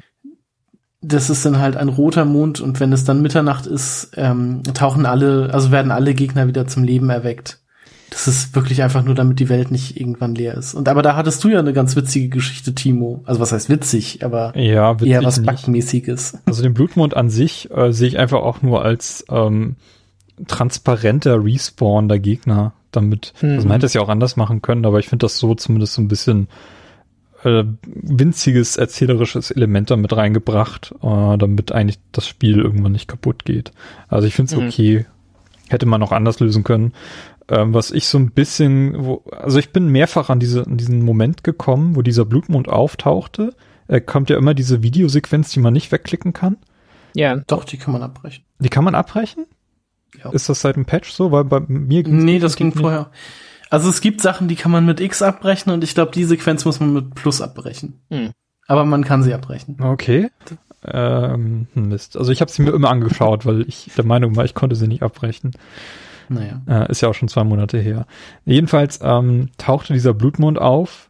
Ähm, ich habe die Sequenz angeschaut, habe weitergespielt und zwei Minuten später tauchte der Blutmond wieder auf und dann noch ein drittes Mal und noch ein viertes Mal. Also vier ist, glaube ich, der Rekord. Ich hatte es sehr häufig, dass er zweimal direkt hintereinander kam und ich weiß nicht, kann mir nicht so recht erklären, woran das liegt. Ich glaube, Hm. das ist so ein bisschen der Art und Weise geschuldet, wie diese Welt aufgebaut ist. Denn es gibt auch viele Momente, wo du so einen plötzlichen Wetterumschwung hast. Na, es gibt Mhm. ja unten diese Anzeige, die dir anzeigt, wie das Wetter gerade ist und wie es so in den nächsten Minuten sein wird. Und es gibt äh, Stellen, wo es immer regnet. Und wenn du dort halt hinkommst, dann gibt's halt so einen plötzlichen Umschwung. Und Also- also, teilweise liegt dieser Umschwung mitten auf einer Felswand. Das heißt, du kletterst da hoch und sobald du ungefähr über die Hälfte bist, fängt an zu regnen und du rutscht runter und plötzlich unten scheint Mhm. wieder die Sonne und sowas. Das, das so diese, diese ähm, Übergänge von einem Teil der Welt in die nächste äh, vielleicht auch irgendwie triggert, dass dann da diese Mondsequenz wieder zurückgesetzt wird und so und dann hast du gleich wieder einen Blutmond. Kann sein, dass ich da mehrfach reingekommen bin. Auf jeden Fall fand ich Mhm. dies ein bisschen unglücklich gelöst. Hyrule ist, ist Genesis von Star Trek 3 confirmed. Nee, was ich daran halt wirklich ein bisschen komisch finde, ist ja, dass die Zeit ja eigentlich weiterläuft und mit diesem Wechsel der Zonen eigentlich nichts zu tun haben dürfte, aber deshalb, also bei mir ist es nie passiert, dass der Blutmond irgendwie mehrfach kam. Ja. Und ich glaube auch, Aber- um den zu triggern, also es gibt ja eine Stelle, wo du den Blutmond haben musst, um so einen Schrein zu Mhm. bekommen. Hör auf damit. Carsten, erzähl, was ist passiert? Also um den Blutmond zu triggern, äh, ähm, braucht man, muss man irgendwie schon Gegner getötet haben. Ich weiß nicht, ob es eine gewisse Anzahl an Gegnern sein muss oder so.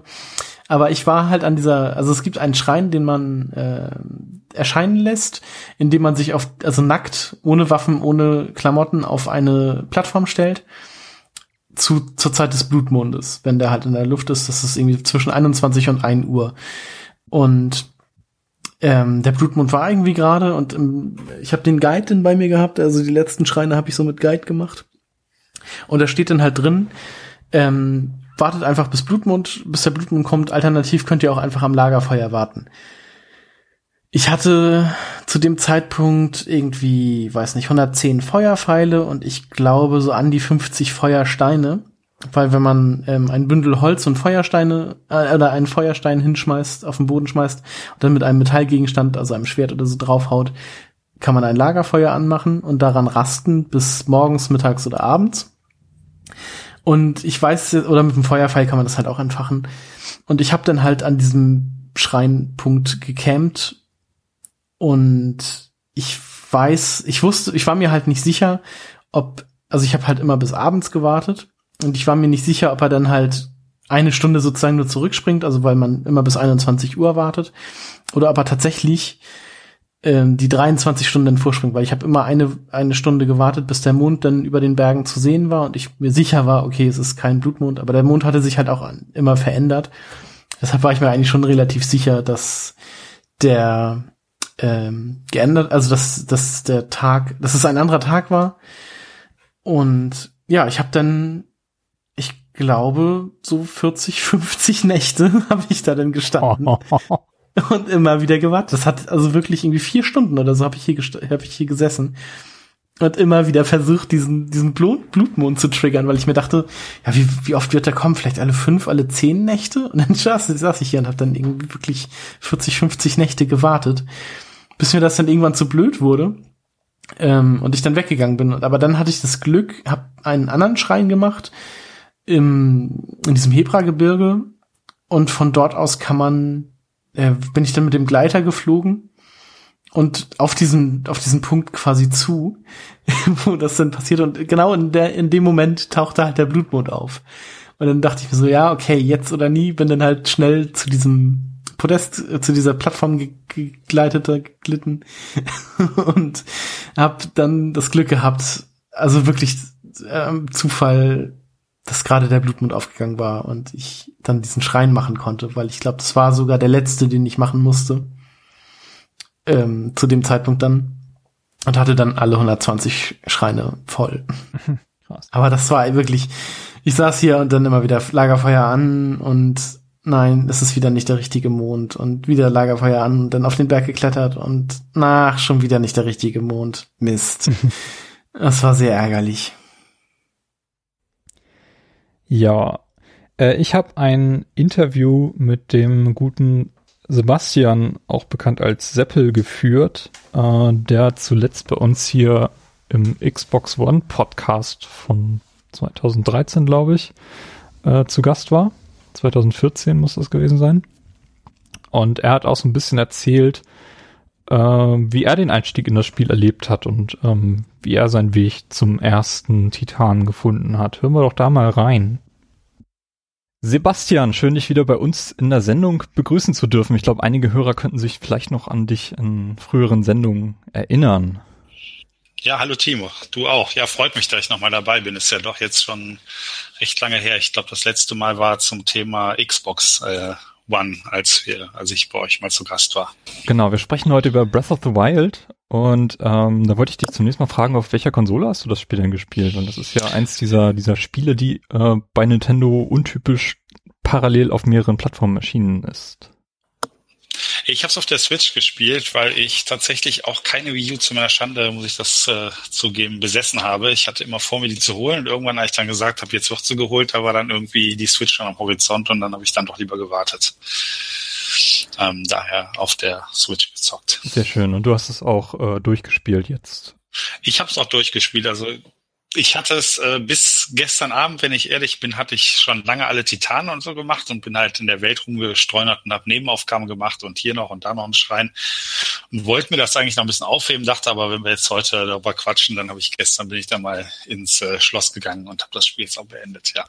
Wow, ja, da, da sind wir schon eigentlich mittendrin, äh, wie diese Spielwelt so so ja, empfunden wird und wie man das Spiel sich auch selber zurechtlegen kann. Aber nochmal zum, so ein bisschen auf deine Erwartungen im Vorfeld. Da hat sich ja so ein mega Hype um das Spiel angestaut und äh, alle waren so voller Vorfreude. Wie war das denn bei dir? Hattest du irgendwelche besonderen Erwartungen an das Spiel? Insbesondere auch, weil das ja ein bisschen diese typische Zelda-Formel aufbricht. Ja, das also das das Besondere bei mir ist wahrscheinlich, dass ich zwar sehr sehr viel zocke und so sehr sehr viel querbeet und so, aber mit Zelda bisher kaum äh, äh, Erfahrung hatte, beziehungsweise kaum mal ein Zelda gezockt habe und keins davon durch. Ähm, also wirklich alles ganz früher am, am Super Nintendo mal, ich weiß gar nicht, wie es hieß beim Kumpel und so, aber ähm, das war das erste Zelda, wo mir dann klar war, das zockst du jetzt mal komplett von Anfang bis Ende.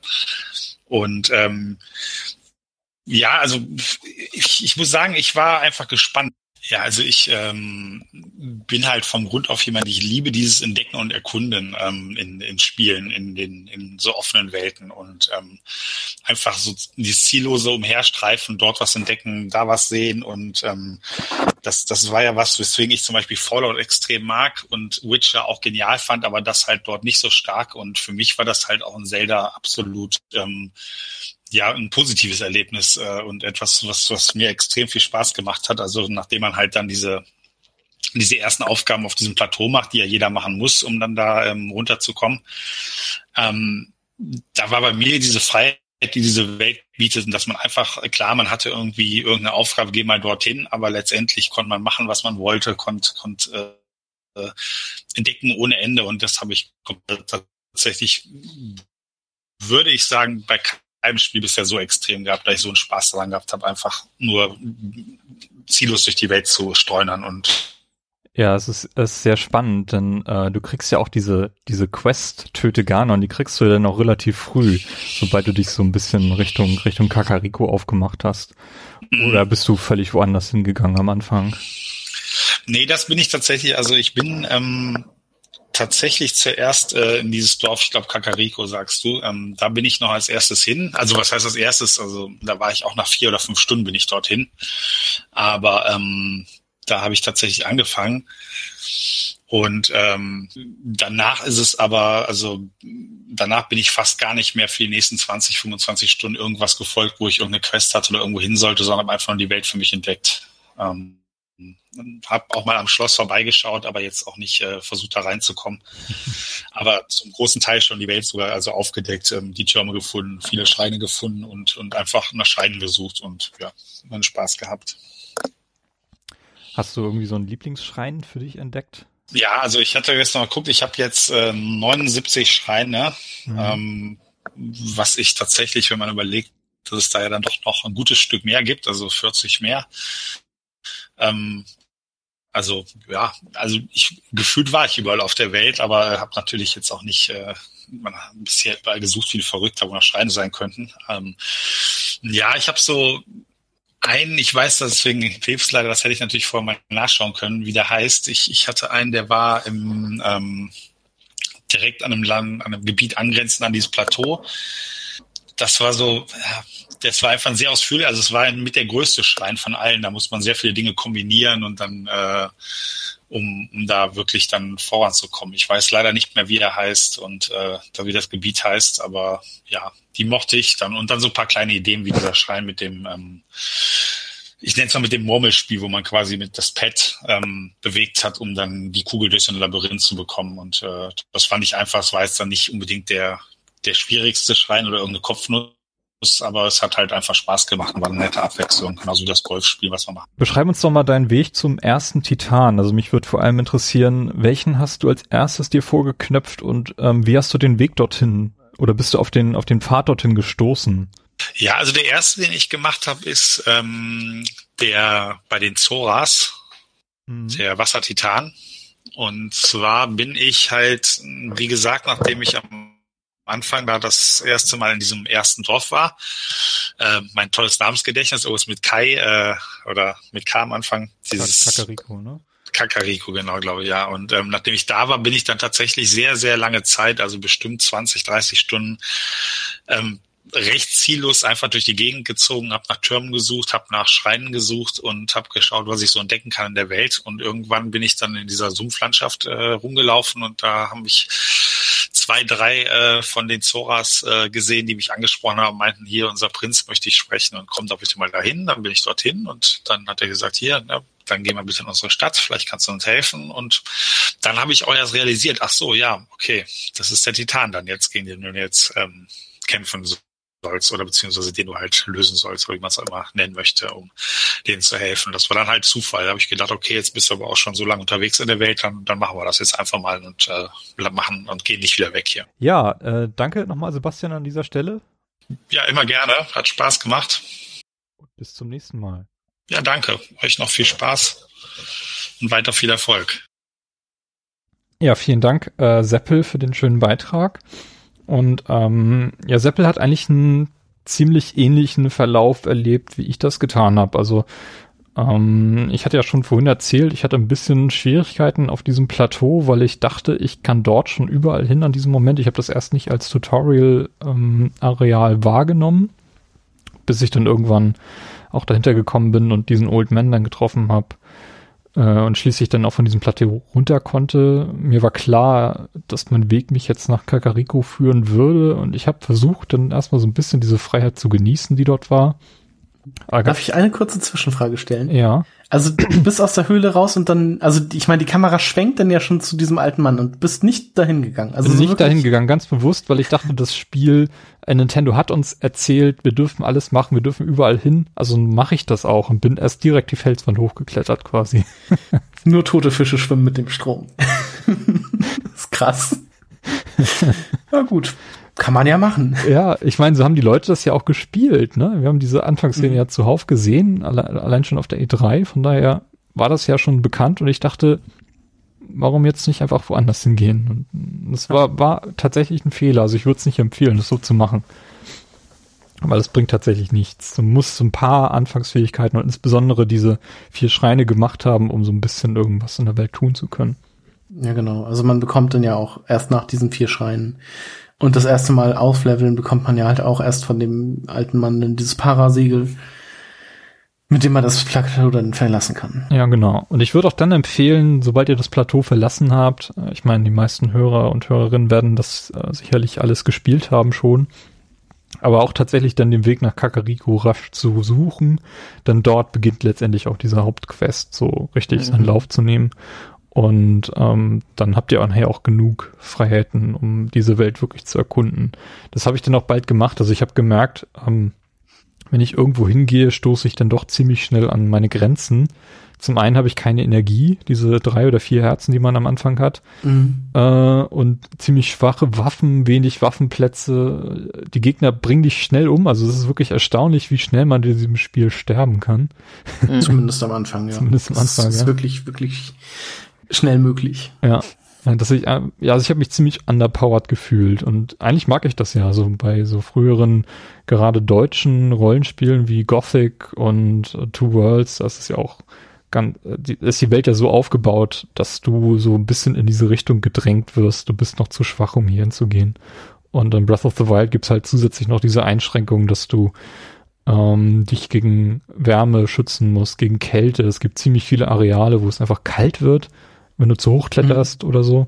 Oder zu weit Ja, genau, also wenn man an die Spitze eines Berges kommt. Ja, und das sind halt ziemlich viele einschränkende Faktoren, die du erstmal so ein bisschen umgeben, umgehen musst oder ein bisschen lernen musst, äh, was du tun kannst, um dagegen anzukommen. Und ja, ähm, da, das, das hat den Einstieg ein bisschen schwierig gemacht. Also so richtig drin war ich tatsächlich in diesem Spiel erst, als ich so diese ersten Quests in Kara- Kakari- Kakariko gemacht habe und dann in der anderen Stadt dieses Labor aufgesucht habe, um ja so ein bisschen meine Fähigkeiten ein bisschen hochzuleveln und überhaupt das zu bekommen. Also das war so ein bisschen Ja. das, was schwierig war auch. Ähm, du findest ja auch überall diese, diese Pferdestelle. Da ist Mhm. ja auch einer, den Also genau, in jedem, in jedem Gebiet gibt's quasi einen. Genau. Und Also ähm, einen findest du auch relativ schnell, am, nach, nachdem du dieses Plateau verlassen hast. Das, den habe ich dann auch aufgesucht oder habe ich zum ersten Mal überhaupt Leute getroffen, äh, mit denen ich sprechen konnte. Mhm. Äh, und Ja, das ist wird auch das einzige Mal Mal- quasi, dass ich auf dem Pferd geritten bin. Okay. Ja, ich glaube auch, wenn man da die Quest bekommt, ein Wildpferd zu fangen, Mhm. oder beziehungsweise einem wird gesagt, wie man das machen kann. Ähm, man trifft zum ersten Mal Terry, den Händler. Heißt er Terry? Ich glaube, der heißt Terry. Beadle heißt er bei mir. Ja, auf Englisch heißt er. Ich glaube, ich glaube, auf Deutsch heißt er Terry. Genau, den man aus äh, früheren Zelda-Spielen auch schon kennt. Ja.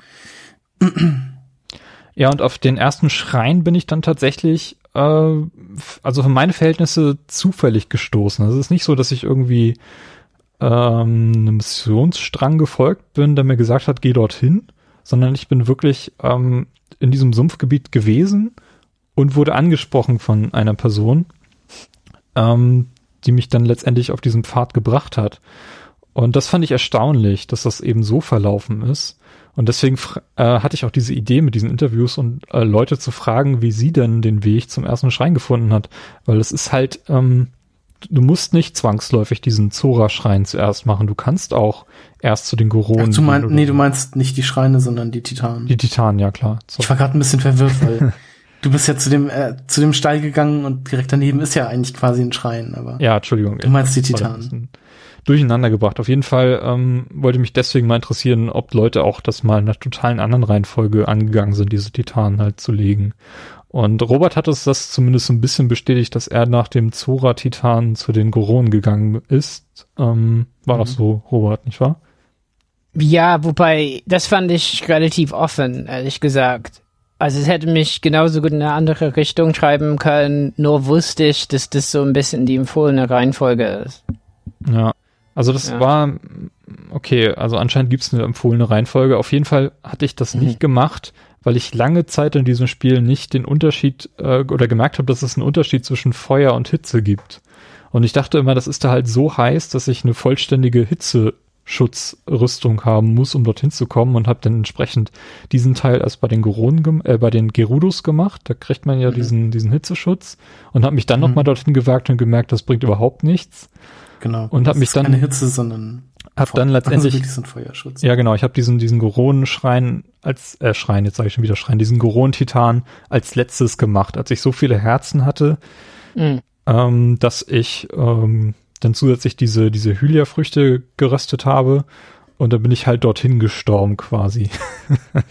diesen, diesen Hitzepfad auf den Weg auf den Berg, weil ich wusste zumindest von dem Spiel, ich hatte die anderen Titanen zu dem Zeitpunkt schon gelegt und gemerkt, dass man in diesen Dörfern von den Oni, Oni und den, den Gerudos und auch bei den Zoras halt dort eben die entsprechenden Rüstungen bekommt, so dass Hm. ich mir sicher war, ich kriege auch auf dem Berg dann letztendlich diese Rüstung, die mich gegen Feuer schützen kann und habe mich dann dort quasi hingestorben, habe ganz viele von diesen Früchten verbraucht und dann dort bin dort direkt zu dem Händler reingegangen und habe mir dann diese Rüstung gekauft. Mhm. Ja.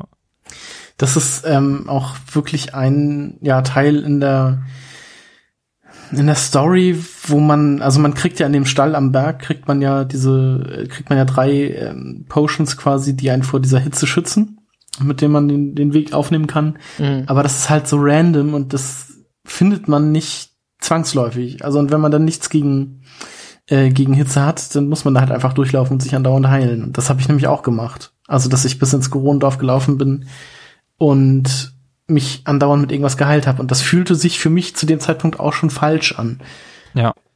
Weil ich mir nicht vorstellen konnte, dass, ähm, dass sowas, also dass das so gemacht werden soll. Genau, mir- das, das hatte ich halt den Eindruck hatte ich auch. Und ich habe euch ja dann nachher, als ich das dann geschafft hatte und diese Rüstung endlich besaß und auch den Schreienden dort aktiviert habe, so dass ich mich dort jederzeit hatte hinbeamen können, habe ich euch gefragt, wie ihr das gemacht habt und dann meintet ihr, ja, hättest ja was so einen Trank da unten an dem, Sch- an dem, an diesem Stall abholen können. So danke.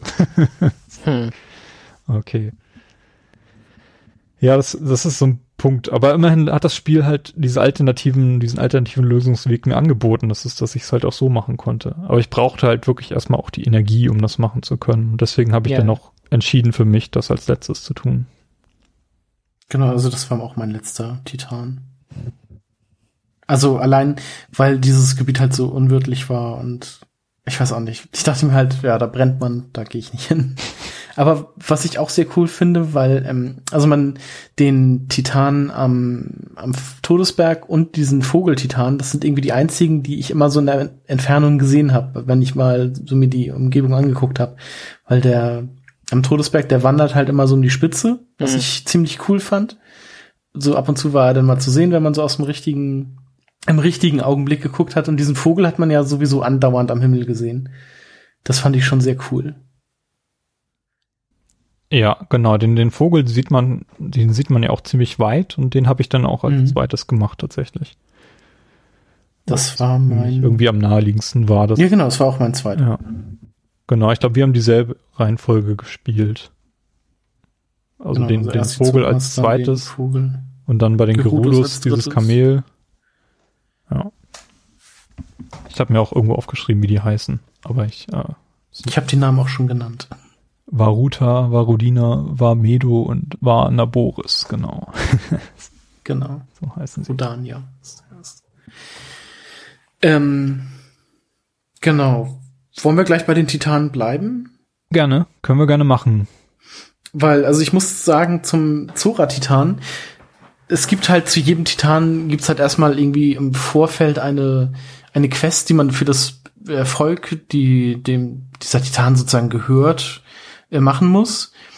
Und bei den äh, Zoras muss man halt auf einem, auf einer Bergspitze äh, Elektropfeile sammeln. Ich glaube, 20 Stück braucht man insgesamt, die von einem Leunen bewacht werden. Das ist so eine, so eine Art, wie nennt sich die Zentaur? Nee, Zentaure sind das, glaube ich, gar nicht. Aber so eine, so eine, das ist irgendwie so eine Mischung aus äh, Pferdekörper mit Löwenoberteil. Ist das ein Zentaur? Ich glaube Glaub ja. schon.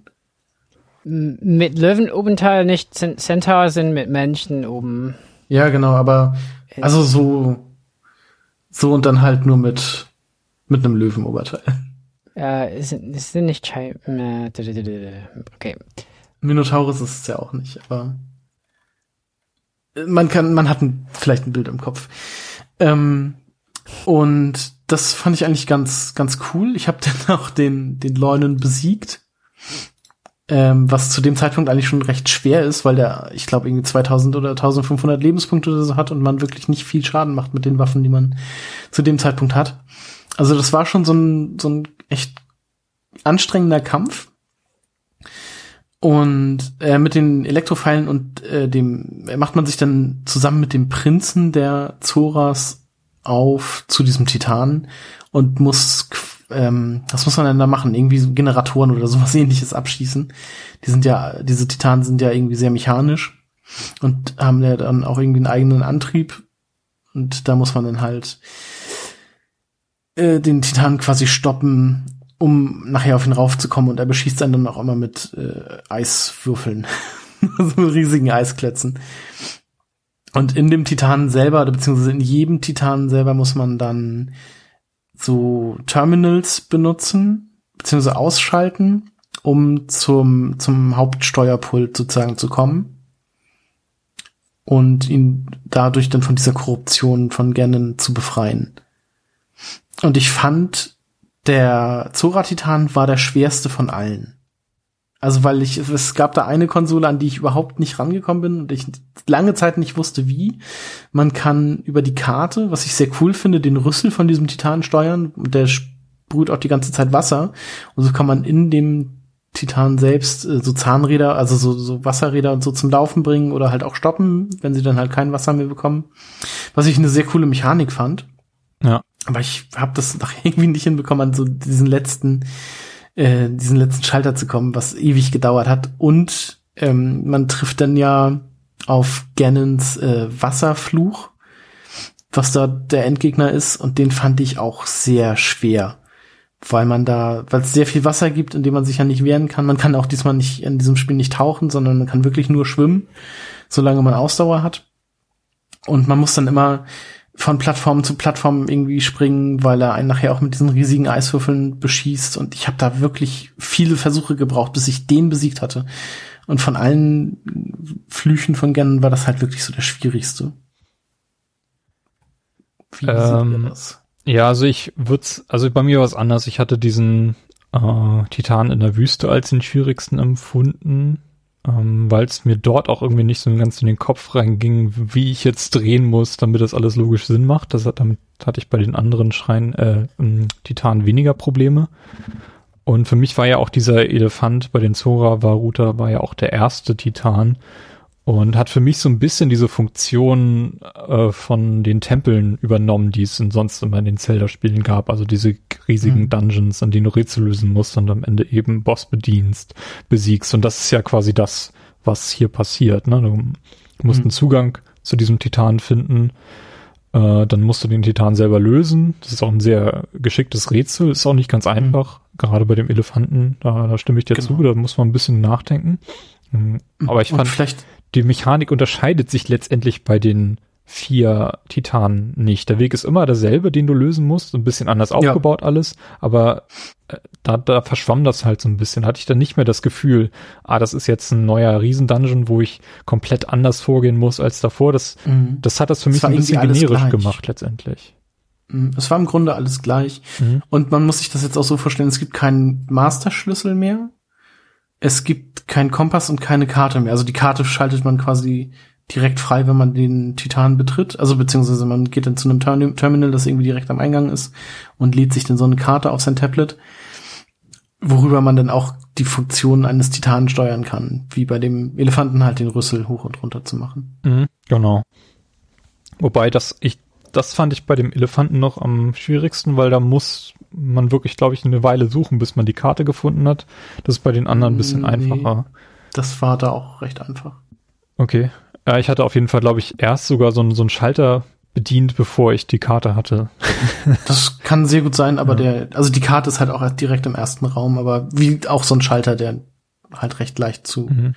zu finden ist. Okay, aber hm. auf jeden Fall war so mein Empfinden, dass das, also diese Zelda-Formel, die wird an diesem Punkt, diese klassische Zelda-Formel wird am, am stärksten aufgeweicht, dadurch, dass es halt diese Struktur nicht mehr gibt und diese Titanen eigentlich auch nur, wenn man sie das erste Mal macht, so ein bisschen diese Funktion erfüllen, aber danach eigentlich nicht mehr. Es ist nur ein bisschen, ein bisschen anders. Letztendlich weißt du genau ab dem Punkt, wo du so einen Titan betrittst, weißt du, was du zu tun hast.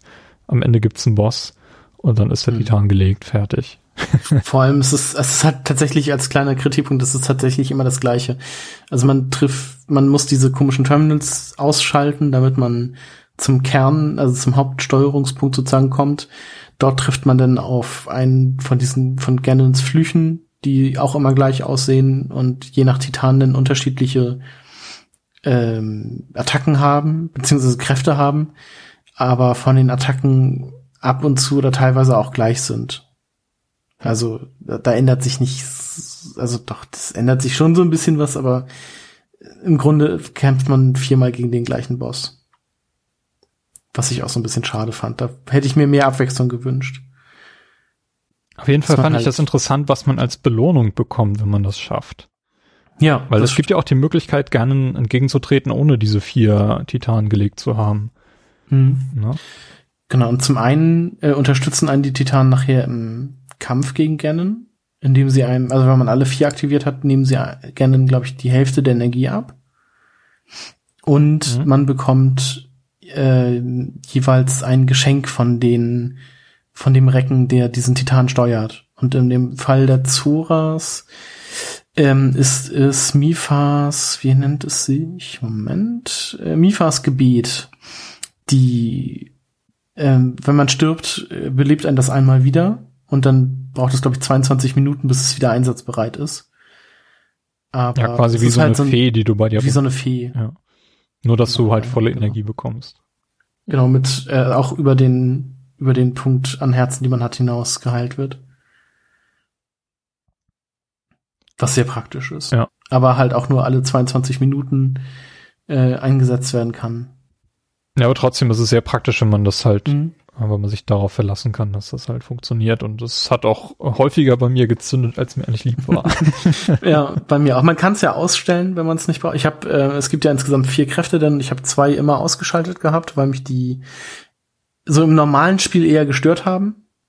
okay, interessant. und ich mir den dann immer für äh, besondere Kämpfe äh, aufgehoben habe.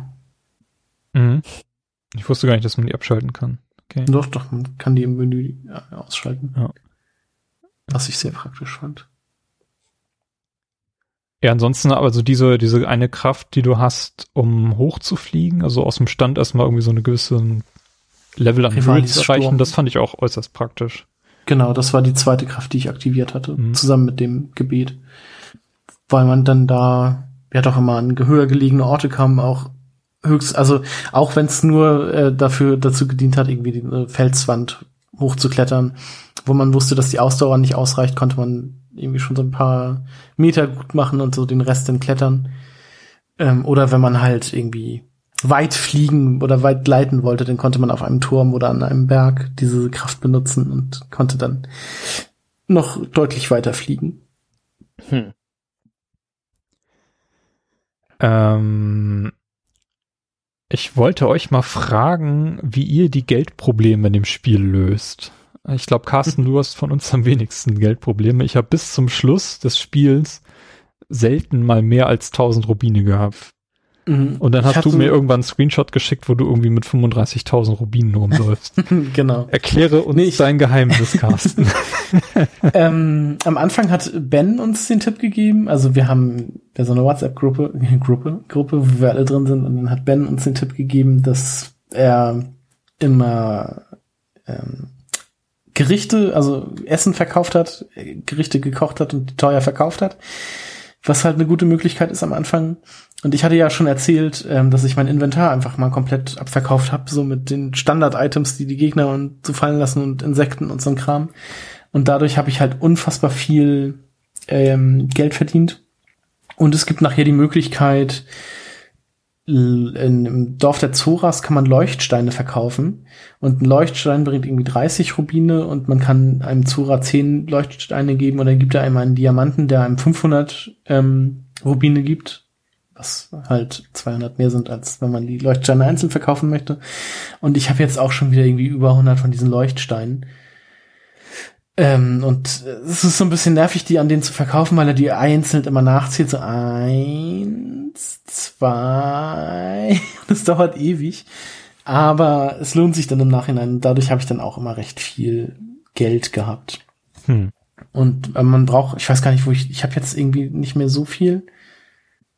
Ich weiß gar nicht, wo ich das alles verbraucht habe. Ich glaube, in, in dem Dorf, was man dann nachher noch erschließen kann, ähm, in Taburasa kann man recht viel kaufen. Ich habe ähm, nachher, weil ich bei dem bei dem ersten Titan bei gerne ins Wasserfluch bei dem Boss dann sehr wenig Pfeile hatte, habe ich mir angewöhnt, einfach bei jedem Händler die kompletten das komplette Repertoire an Pfeilen aufzukaufen Hm.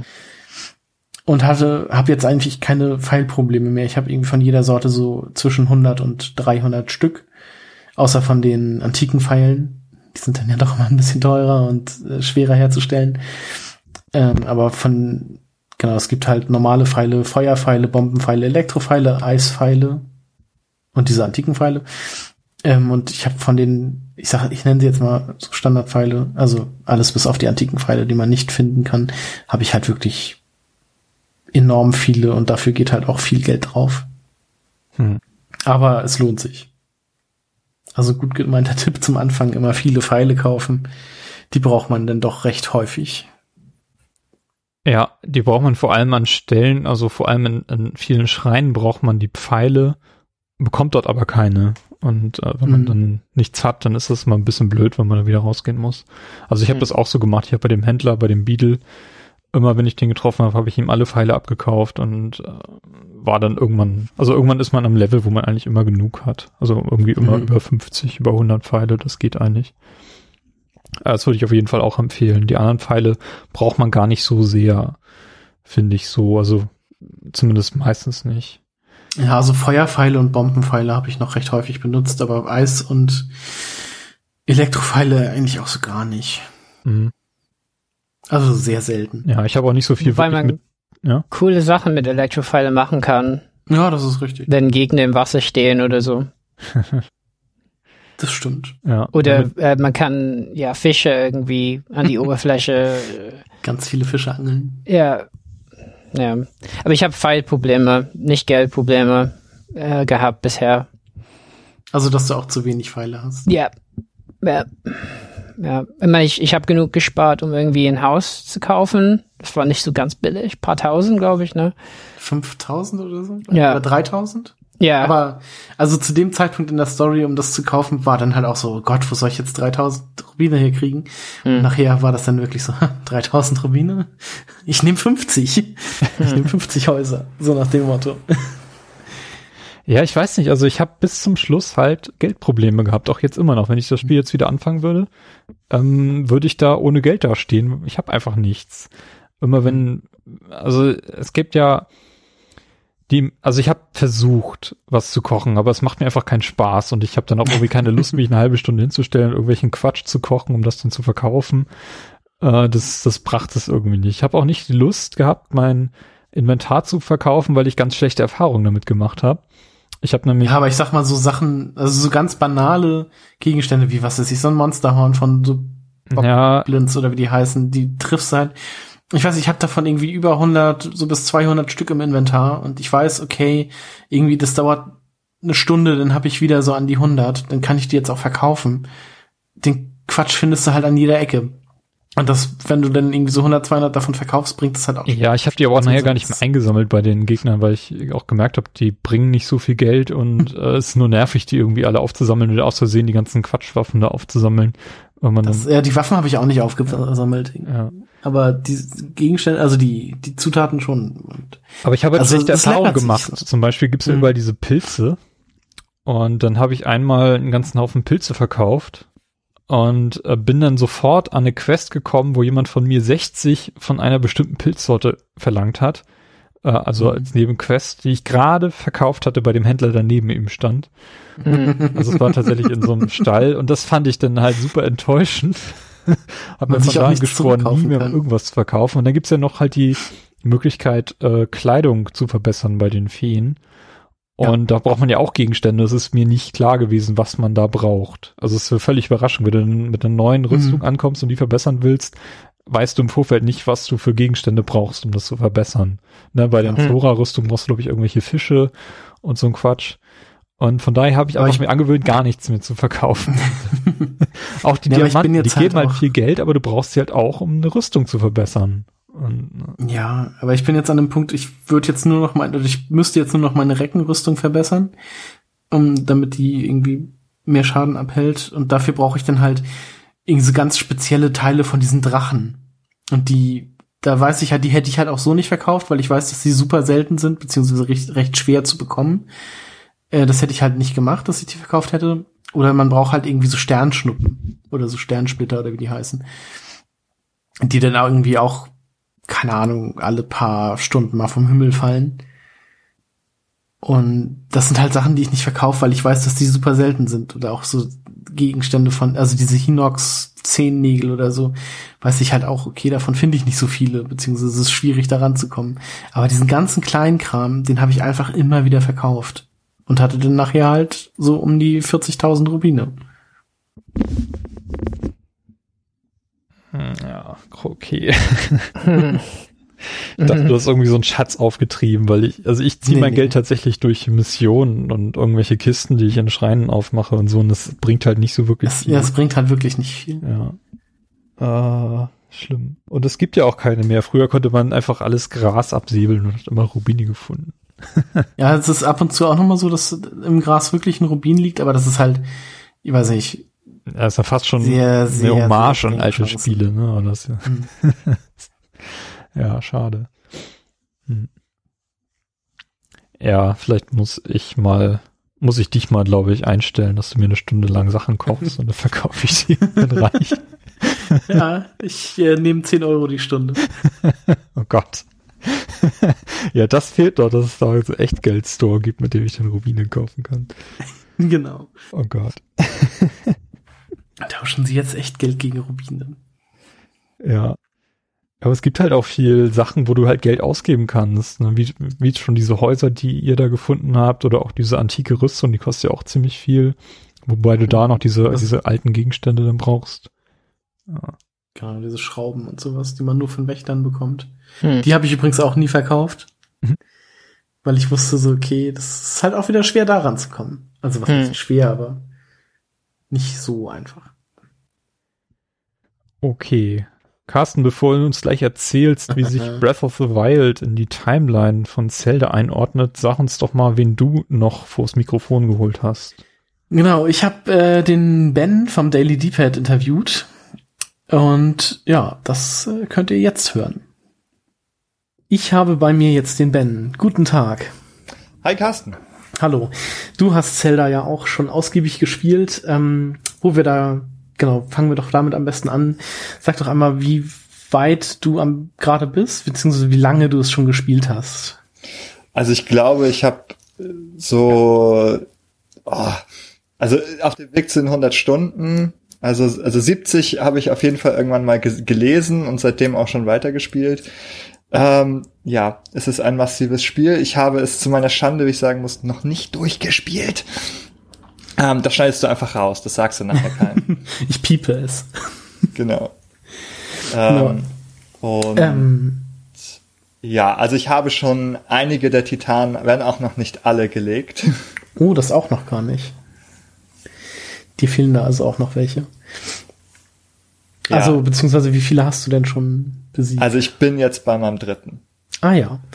Ähm, dann und ähm, wie sieht das bei dir mit den Schreinen aus? Hast du da eine Anzahl im Kopf, wie viele du da schon erledigt Ja, hast? oh, da bin ich recht gut dabei. Ich glaube 80 oder so. Ach, ah ja, das ist wirklich gut dabei, ja. Ähm, ja, Dann also fehlt ja zum Schluss, also zum zu den 120 fehlt dann ja nicht mehr so viel. ja, ich kann da echt äh, aus keinem so, so, so einem Gebiet nicht abrücken, bis ich nicht jeden Quadratzentimeter so abgesucht habe nach Koroks und vor allem Schreien natürlich, weil einige echt wahnsinnig gut äh, gemacht sind. Ähm, aber ich muss echt so ein Gebiet so ganz äh, durchkämmt haben, bevor ich da wirklich weitergehe. Ja, das mit den Kuroks ist auch interessant. Ähm, weißt du, wie viele du da ungefähr hast? Ähm, also bei weitem nicht die 900. Ähm, nein, nein. Ich Ja, glaube, so in dem Bereich von 100 bis 120. Das ist aber auch schon beachtlich. Ich glaube, ich habe das Spiel mit 70 oder so abgeschlossen. Ja, das ist durchaus möglich. äh, Oder auch ohne Koroks. Oder auch so. Aber das ist natürlich schon etwas schwieriger, möchte ich meinen. Ähm, okay, aber fangen wir mal ganz vorne an. Ähm, wie bist du in das Spiel gestartet? Also was hast du gemacht, nachdem du das sozusagen das große Plateau verlassen hast? Wo hat dich dein Weg so als erstes einmal hingeführt? Ähm, also ich bin relativ so der Story-Anweisung an der Stelle noch gefolgt. Also ich bin zu diesen äh, Doppelspitzbergen, ach, wie hießen sie denn noch? Also diese Ab- Zwillingsberge. Genau. äh, äh, zu denen bin ich äh, hinmarschiert und durchmarschiert durch äh, die, diese Kluft und dann kommt man, ähm, glaube ich, relativ bald ähm, wird man da abgefangen von den äh, von den Leuten, von den Zoras, die ähm, einen dann sozusagen auch so auf den Weg bringen zu dem ersten äh, äh, Titan. Genau. Dann war der Zora Titan also auch so der erste, den du gemacht hast. Ja, genau, das war auch der erste. Und ähm, bin auch super glücklich mit dieser Zora-Rüstung gewesen. Ich trage die immer noch ständig, weil ich die so cool finde. Mhm. Ähm, sehr praktisch ja auch, um Wasserfälle hochzukommen. Ja.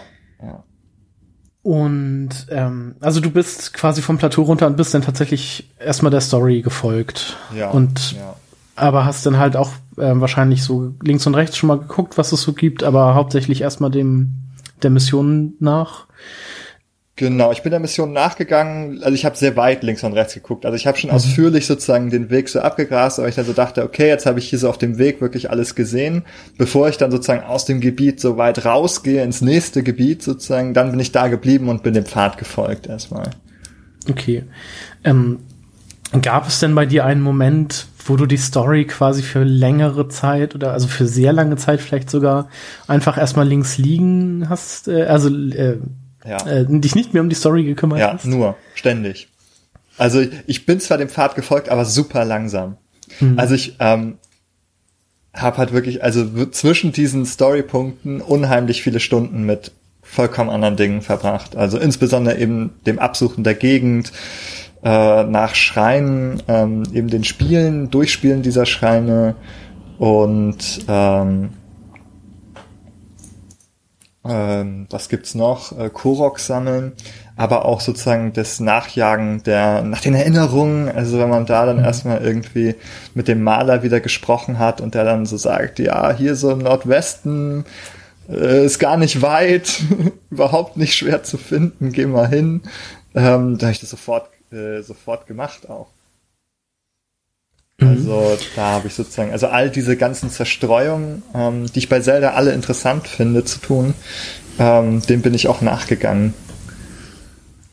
Ähm, den Erinnerungen, die du gerade angesprochen Ja. hast, bist du den, ähm, inwieweit bist du denen jetzt schon gefolgt? Hast du da, so gut es geht, versucht, alles zu machen? Oder also soweit es, soweit du halt gerade im, im Bereich der Story und so auch dahinter herkommen kannst? Oder- Ja, also ich kann es dir gerade nicht sagen. Also ich habe die sehr auf jeden Fall sehr ungeordnet äh, eingesammelt. Ähm, das lässt sich fast nicht vermeiden, glaube ich. Und äh, ich kann ja auch gar nicht sagen, wie viele, aber auch schon einige. Okay. Insgesamt gibt's ja zwölf. Also, Ja, ich denke mal, die, die Hälfte oder etwas mehr äh, müsste ich da haben. ah ja. Ähm, genau, nach den, ähm, genau, nach den Zoras, was wäre da, also was war da dein, den, der Titan, den du als zweites gemacht hast? Der zweite, dann bin ich zu den Goronen. Ah, das ist interessant, weil Ja, ich das ist da, ein ungewöhnlicher Weg, habe ich gehört. Die meisten Hm. gehen wohl in die Wüste, oder? äh, ich war bei den Orni. Ah ja, okay, das ist mein dritter jetzt. Ja, Okay. ähm, nee, ich war bei den Orni und dann bei dem, in der Wüste und zum Schluss erst bei den, Ah ja, spannend. bei den Goronen, weil Also- ich den Weg da, dorthin auch sehr schwierig fand. Ja, Ähm, es ist wirklich äh, eine große Spielhürde sozusagen, diese Hitze, die da ist, ne, die man Genau. erstmal nicht aushalten kann. Ähm, also Wie bist du mal damit zurechtgekommen? Also hast du, es gibt ja einen, Ja. einen Trick beziehungsweise einen vorgegebenen Weg, äh, in Anführungsstrichen, wie das zu laufen hat, sozusagen, aber ja, es gibt einige, es gibt wohl einige Möglichkeiten, das zu machen. Ähm, also folgendes, also erstmal, warum bin ich da hingegangen? Weil dieser riesen fucking Vulkan von überall auf der Map zu sehen ist und ich am liebsten auch als erstes dahin gegangen wäre, aber dann halt doch erstmal so brav zu der Story gefolgt bin. Nachdem ich so die Zoras weg hatte, ich gedacht, so, jetzt marschierst du, jetzt marschierst du einfach auf diesen Berg zu. Ähm, und dann ist das Unvermeidliche passiert. Ich war dort äh, und bin verbrannt. ähm, natürlich. und ich habe erst gedacht, man braucht diese äh, Hitzeresistenz. Ja. Ähm, die braucht man aber wohl für die Wüste, wo es einfach bloß warm ist. Das hat aber gegen, gegen einfach in Flammen aufgehen nicht geholfen. Genau, spontane Selbstentzündung. Genau. Und dann war ich erstmal so, hm, damn, du hast irgendwas falsch gemacht. Irgendwas, äh, irgendwas hast du, äh, hast du da äh, nicht, nicht richtig äh, mitbekommen, nicht richtig beachtet. So, es muss noch irgendwas anderes gar nicht schon so vermutet, ob es vielleicht doch noch so eine richtige Feuerresistenz gibt. Aber hab's noch nicht gewusst erstmal. Ähm, und dann, also, ich habe mit dem Gedanken gespielt, mich da durchzusterben, sozusagen. Also ähm, einfach ganz viel Health zu craften. Also ich weiß von Leuten, die einfach super viel gekocht haben und dann immer, wenn sie vorm Sterben waren, einfach sich wieder hochgeheilt haben. Ähm, das ist auf jeden Fall eine Möglichkeit, da durchzukommen. wenn man So habe ich das zum Beispiel gemacht. Ah, du hast das auch so gemacht. Ja, okay. Du bist nicht der, die einzige Person, Carsten. Es haben sich auch andere Leute mühsam da durch äh, mit mit Verbrennung dritten Grades äh, zu dem äh, Gurun-Dorf äh, Dorf geschleppt, ähm, wo man dann ja die Rüstung kaufen kann, die Genau. einen beschützt. Aber was tatsächlich passiert ist, ich habe gedacht, Moment, vielleicht gibt es irgendwie noch eine Möglichkeit und dann ähm, bin ich bei dem äh, bei den Stables gewesen ähm, in der Nähe des Berges. Also ich, da gibt es sicherlich mehrere drumherum und bei einem bin ich gewesen und da war eine Person, die mir dann ähm, most convenient, äh, most conveniently dort äh, Tränke verkauft hat. Genau. Also geschenkt sogar, glaube ich. Oder drei geschenkt, Stück, oder- drei oder Stück ge- geschenkt. Oder gesch geschenkt mit Option, dass man mehr nachkaufen darf oder so. Und ich habe halt irgendwie drei, vier Stück dann davon gehabt. Und ich glaube, mit ein oder zwei kommt man da, wenn man normal ähm, flotten Schrittes äh, durchgeht, auch ähm, bis zum Dorf. Genau, das ist laut Guide nämlich auch der offizielle Weg. Ja. Genau, aber wie Zelda Breath of the Wild nun mal so ist, ist es, ist es der offizielle Weg bei weitem so nie der äh, einzige. Also ich habe auch Leute gesehen, die sich, die sich da irgendwie mit einem Stein reinkatapultiert haben. Durch diese Hitzezone. Dann kommst du halt super schnell irgendwie da durch und bist dann im Dorf. Ja, das stimmt natürlich. Wenn man auf die Idee gekommen ist, sowas zu machen. Ja, ja, es gibt ja den äh, abgefahrensten Shit, was äh, Zelda angeht. Äh, Oder mit Ja. so einem Octorok-Ballon da reinfliegen. Äh, oh ja, obwohl- das ist auch eine hervorragende Idee. Wenn man genug dabei hat, die zerplatzen immer so nach einer Weile. Aber das ist auch eine sehr gute Idee. Ähm, und dann vielleicht noch abschließend einmal die Welt. Wie hast du die so empfunden? Beziehungsweise gibt es so Momente oder Plätze, an die du dich gerne zurückerinnerst, die du, wo du wirklich, also die dir wirklich im Gedächtnis geblieben sind, weil sie so schön oder ac- actionreich oder so waren? Ah, Ja, also ich glaube, meine erste Begegnung mit einem dieser Drachen, Ja. ähm, ich glaube auf Mount Lanairu ist das gewesen. Da gab es auch so eine zugehörige Quest dann dazu. Mhm. Ähm, und da bin ich dann, äh, daran erinnere ich mich sehr gut und auch wie ich dann ähm, da dem die Schuppe abgeschlagen habe, ähm, die man da brauchte, auch für diese Quest dann. Ähm, und das erste Mal, als ich ein, den, den Dschungel gesehen habe aus der Ferne, dachte ich, boah, geil, es gibt einen Dschungel.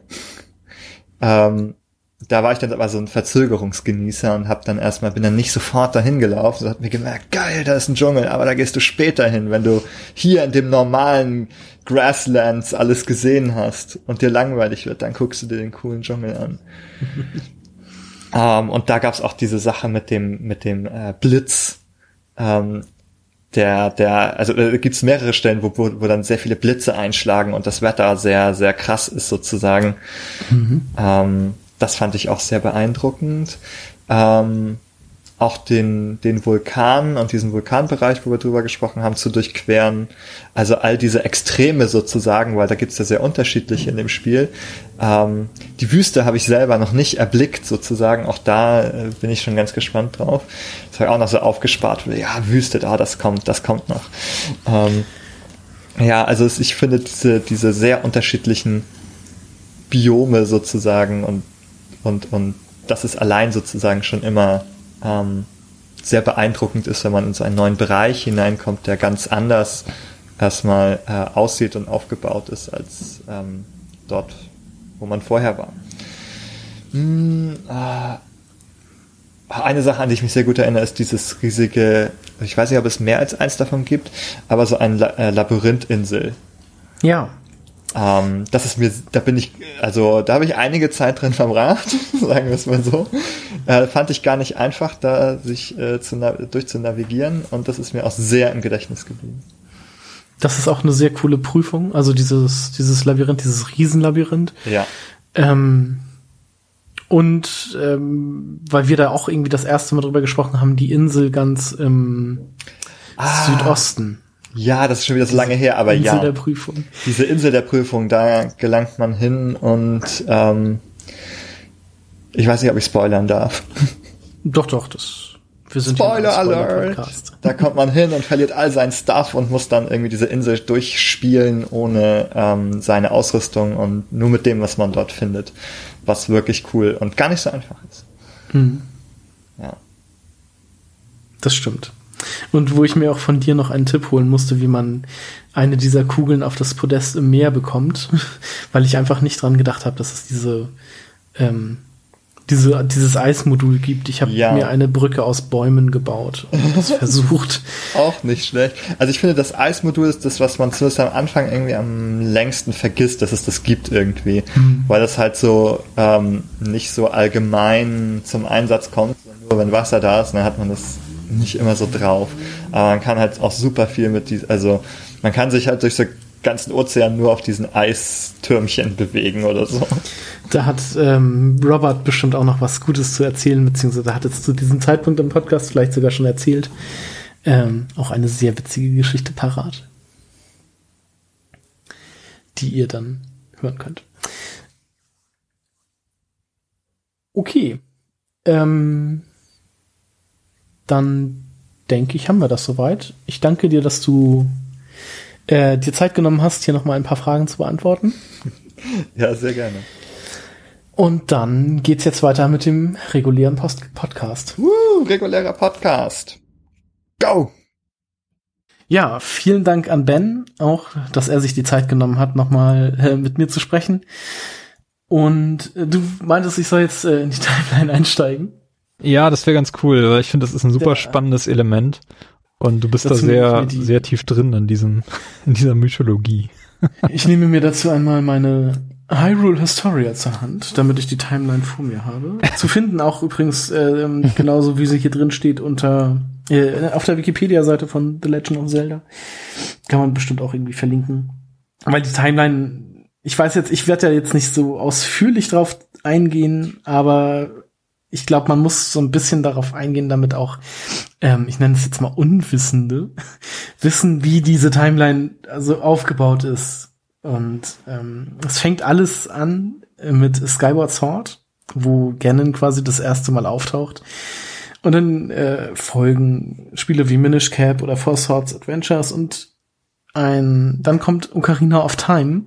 Und an Ocarina of Time ist ein besonderer Punkt in, das, in der Timeline, weil da splittet sich diese momentan lineare Timeline in drei Stränge auf.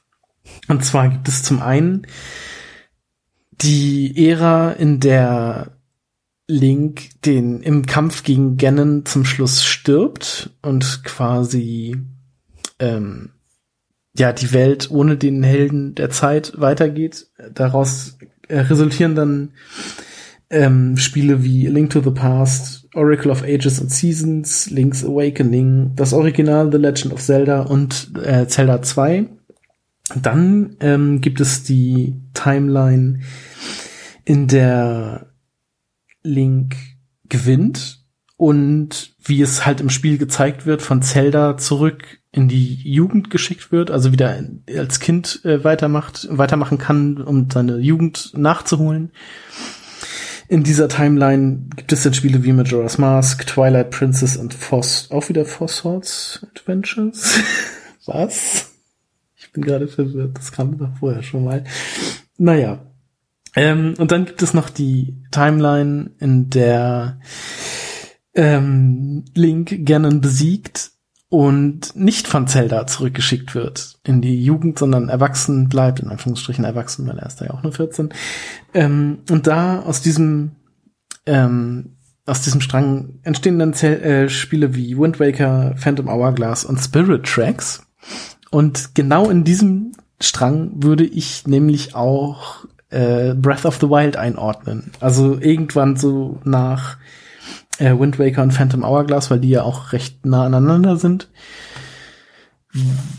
Und das mache ich daran fest, dass es ähm, sowohl Orni als auch Zoras gibt und in Wind Waker äh, wird erklärt, dass sich die Orni, also diese Vögel, dieses Vogelvolk aus den Zoras entwickelt hat.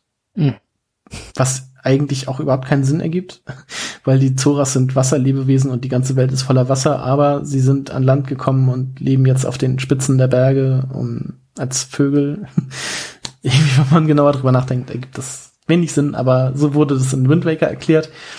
Ähm, diese Crocs, Crocs, Koroks ähm, tauchen auch das erste Mal in Wind Waker auf und jetzt halt wieder in, in Breath of the Wild, was ich auch irgendwie als Indiz äh, dann für diese Timeline äh, finde. Und ja, für mich war dann auch das erste Mal halt Terry ein Indiz, aber der taucht halt auch schon in ähm, Skyward Sword auf. Also ist das einfach nur ein Charakter, den sie oft wiederverwenden. Aber das erste Mal taucht er halt auch in Wind Waker auf und deshalb war das für mich auch so ein Indiz dafür, dass es da spielen könnte. Aber ich würde das irgendwo viele hundert Jahre nach, ähm, vielleicht auch tausend Jahre nach Wind Waker ansiedeln. Also die Welt ist wieder äh, ist nicht mehr überflutet. Das ist ja das Ende von Wind Waker, dass das Wasser quasi wieder abfließt, glaube ich.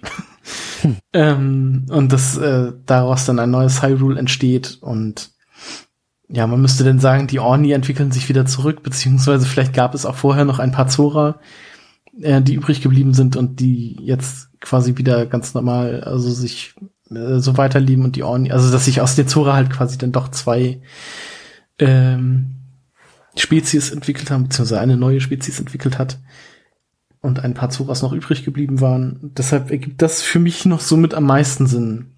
Allerdings gibt es auch sehr viele ähm, Orte, also es gibt in diesem Guide gibt es eine ganze Liste an Orten, die einfach auf alle Zelda-Spiele Bezug nehmen. Und es gibt halt auch Verweise auf diese Child Era, also wo Link in, von Zelda wieder in das Kindesalter zurückgeschickt wird. Ähm, zum Beispiel nämlich Orte aus Twilight Princess. Es gibt zum einen das Ranell, Firon und Eldin. Das sind alles so Orte, die das erste Mal in Twilight Princess auftauchten. Und es gibt die Tingle-Insel und Tingle taucht ja auch in Majora's Mask auf. Beziehungsweise später auch in vielen anderen Spielen, aber das erste Mal halt in Majora's Mask. Und auch ein Verweis an Majora's Mask. Es gibt den Mikau-See und den Lulu-See. Und das sind ja die beiden, das Liebespaar der Zoras quasi aus Majora's Mask.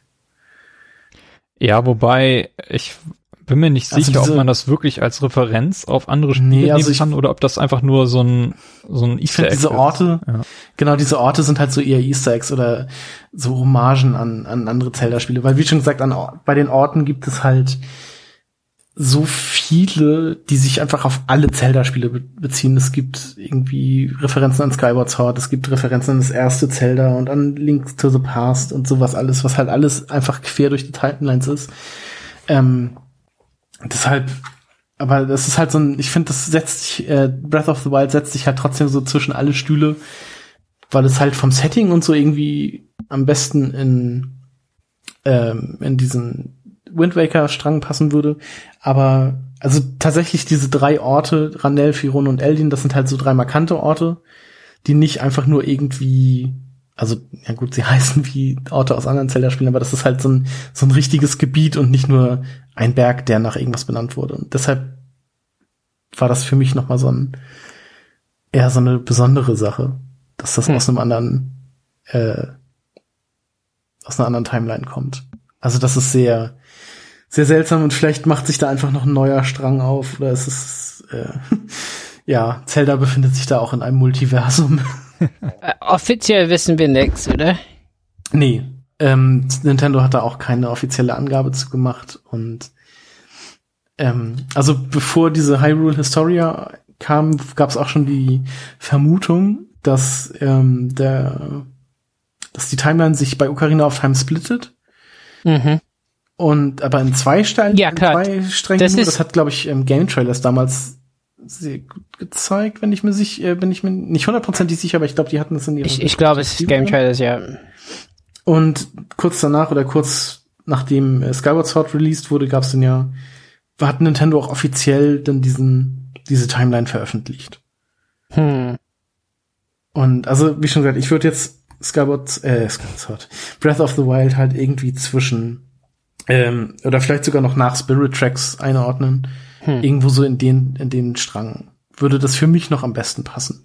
Einfach wegen der Charaktere, also der, der Völker und so, die es so gibt. Passt das da irgendwie am besten rein? Habt ihr da Theorien oder wollt ihr noch irgendwas zu ergänzend sagen? Mein Neues halt, dass dieser Link halt geschlafen hat, ne? Also, Ja, aber auch nur 100 Jahre. Und in der Zeit ist ja nicht an der Welt irgendwas passiert. hm. Aber, ja.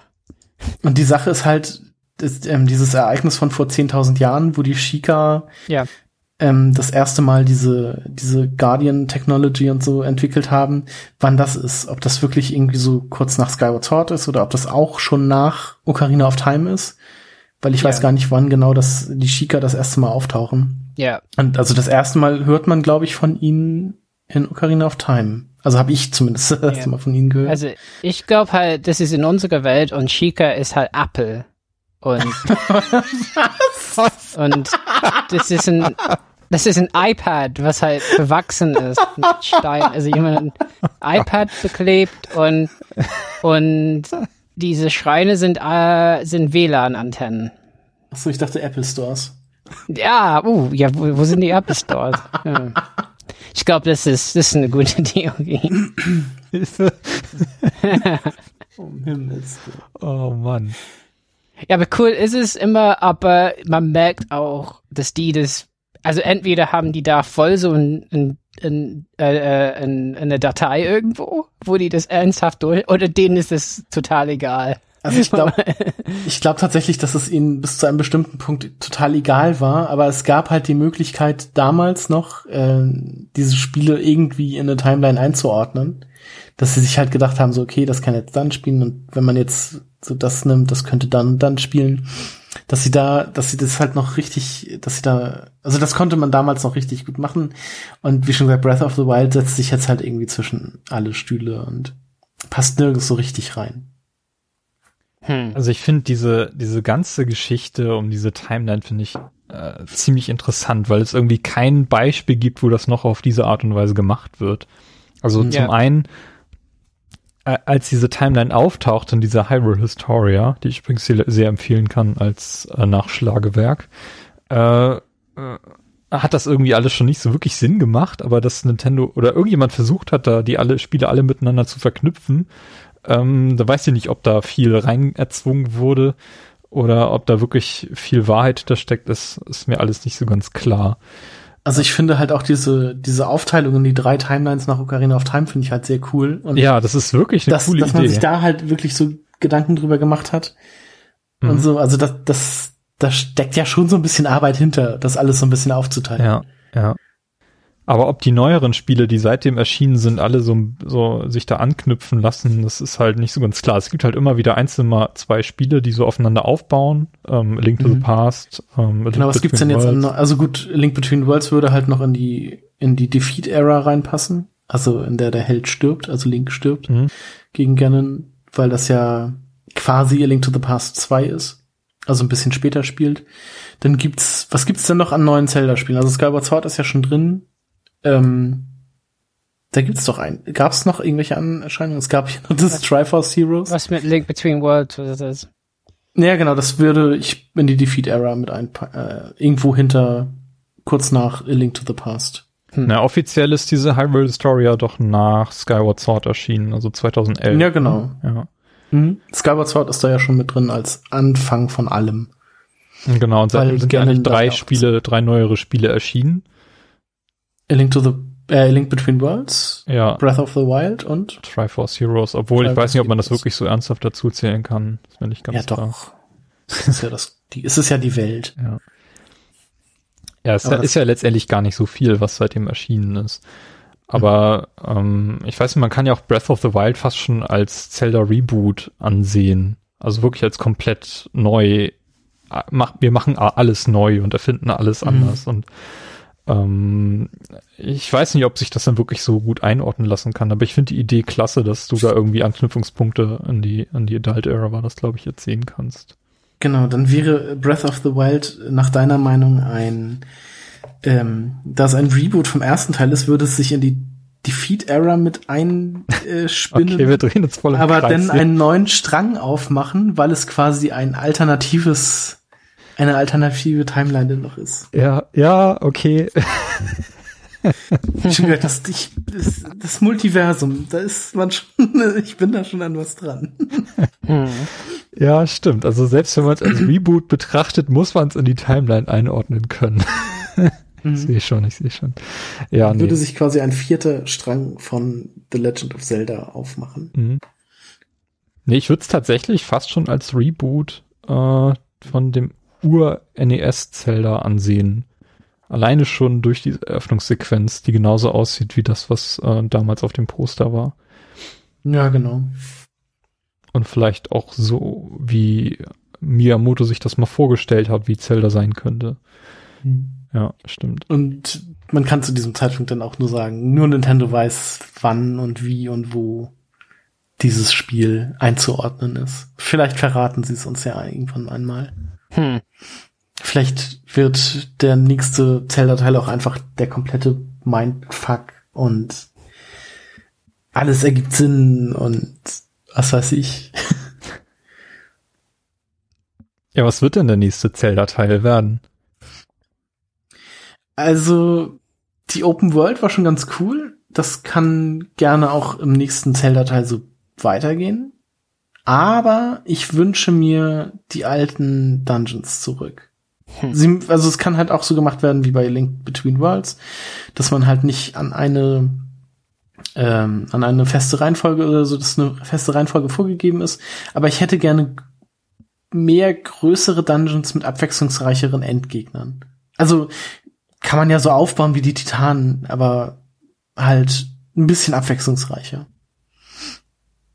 Also ich will nicht wieder Titanen, aber ich habe kein Problem damit, vielleicht in jedem Dungeon wieder irgendwelche Terminals zu benutzen, aber wenn das halt abwechslungsreich gestaltet ist und es halt andere Gegner, Endgegner gibt und nicht immer nur den gleichen, dann bin ich zufrieden. Ja, also ich, ich, ich bin mir einfach absolut unsicher, ob das nächste Zelda auch wieder auf so einer Welt aufbaut oder ob das nicht wieder ein Stück kleiner sein wird. Aber wenn es so wäre, dann hätte ich tatsächlich auch Lust, wenn man sich dann doch ein bisschen so an Spielen wie Witcher oder Skyrim orientiert und mehr so Geschichten reinbringt, die jetzt irgendwie noch fehlen. Also ich finde, Breath of the Wild lebt total von der Welt und das ist auch total in Ordnung, weil diese Ansätze, das sind sehr viele neue Ansätze, die wir da gesehen haben und die auch unglaublich viel Spaß machen. Aber es fehlen so ein bisschen diese kleinen Geschichten. Und dass das Potenzial da ist und dass sie auch dahin wollen, haben ja diese ganzen Erinnerungen gezeigt, die auch mit Sprachausgabe unterlegt sind, was ja auch das erste Mal in Zelda stattgefunden hat. Das Genau, haben wir ja noch nie gehabt. Ne? Ich würde mir dann auch fürs nächste Zelda wünschen, dass Link auch sprechen kann. Ja. ja. Hm. Und dass Also- wirklich alles vertont wird. Also wirklich alles. Ja. Ne? Also ich habe jetzt Also wirklich, werden ich jetzt- habe ja, äh, hier sind ja nur die die Szenen aus den Erinnerungen vertont und äh, Ja, die Zwischensequenzen. und die Szenen mit den, wie heißen die Kollegen, die die Tita- Titan begleiten, Ja, die Recken. die Recken, genau. Aber es sind ja auch so Zwischensequenzen. Beziehungsweise, ja, ja doch, eigentlich sind es größtenteils die Zwischensequenzen, in denen gesprochen wird. Na, und sobald, äh, sobald du irgendwie wieder ins Gameplay kommst, hast du nur noch Textboxen, so wie früher.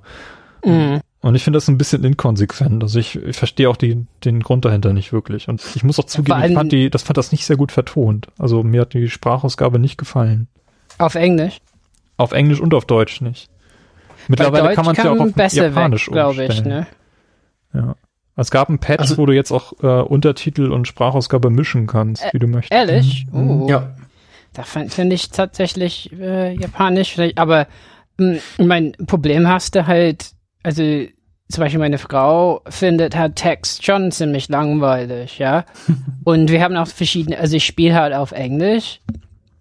Ähm, äh, und da haben wir äh, extrem verschiedene Lesetempi, ne? Also ich, ich lese das alles, weil ich einfach durch will.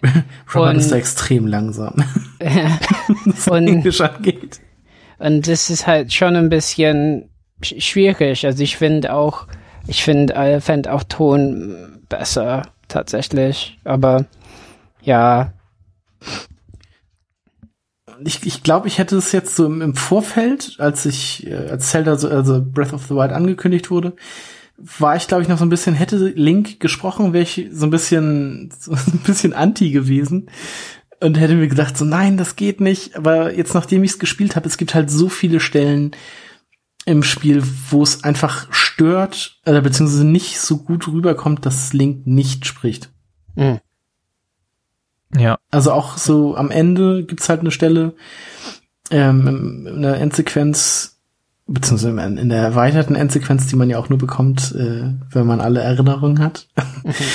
Und ähm, da gibt's halt auch direkt am Ende eine Stelle, da hätte ich mir jetzt gewünscht, dass Link da wenigstens irgendwie, weiß nicht, zwei, drei Worte sagt oder es gibt eine Stelle in der Rückblende, wo die auf diesem, auf diesem Kamel-Titan sind und Zelda an der Seite von der Urbosa, von der Gerudo-Führerin ähm, schläft und ähm, die Urbosa spricht mit Link und sagt dann aber auch glücklicherweise sag ich mal so irgendwie was oder irgendwie sowas von so dein Schweigen ist mir Antwort genug oder irgendwie sowas Hm. wo irgendwie darauf Bezug genommen wird, dass Link nicht spricht, aber es gab halt wirklich ein, zwei Momente, wo ich mir wirklich gewünscht hätte, dass Link was sagt. Auch in dieser Rückblende, wo man mit Mifa auf diesem Elefantentitan ist und was halt auch so eine romantische Stelle ist. Also es wäre einfach schön gewesen, wenn so ein bisschen Sprachausgabe drin gewesen wäre für Link.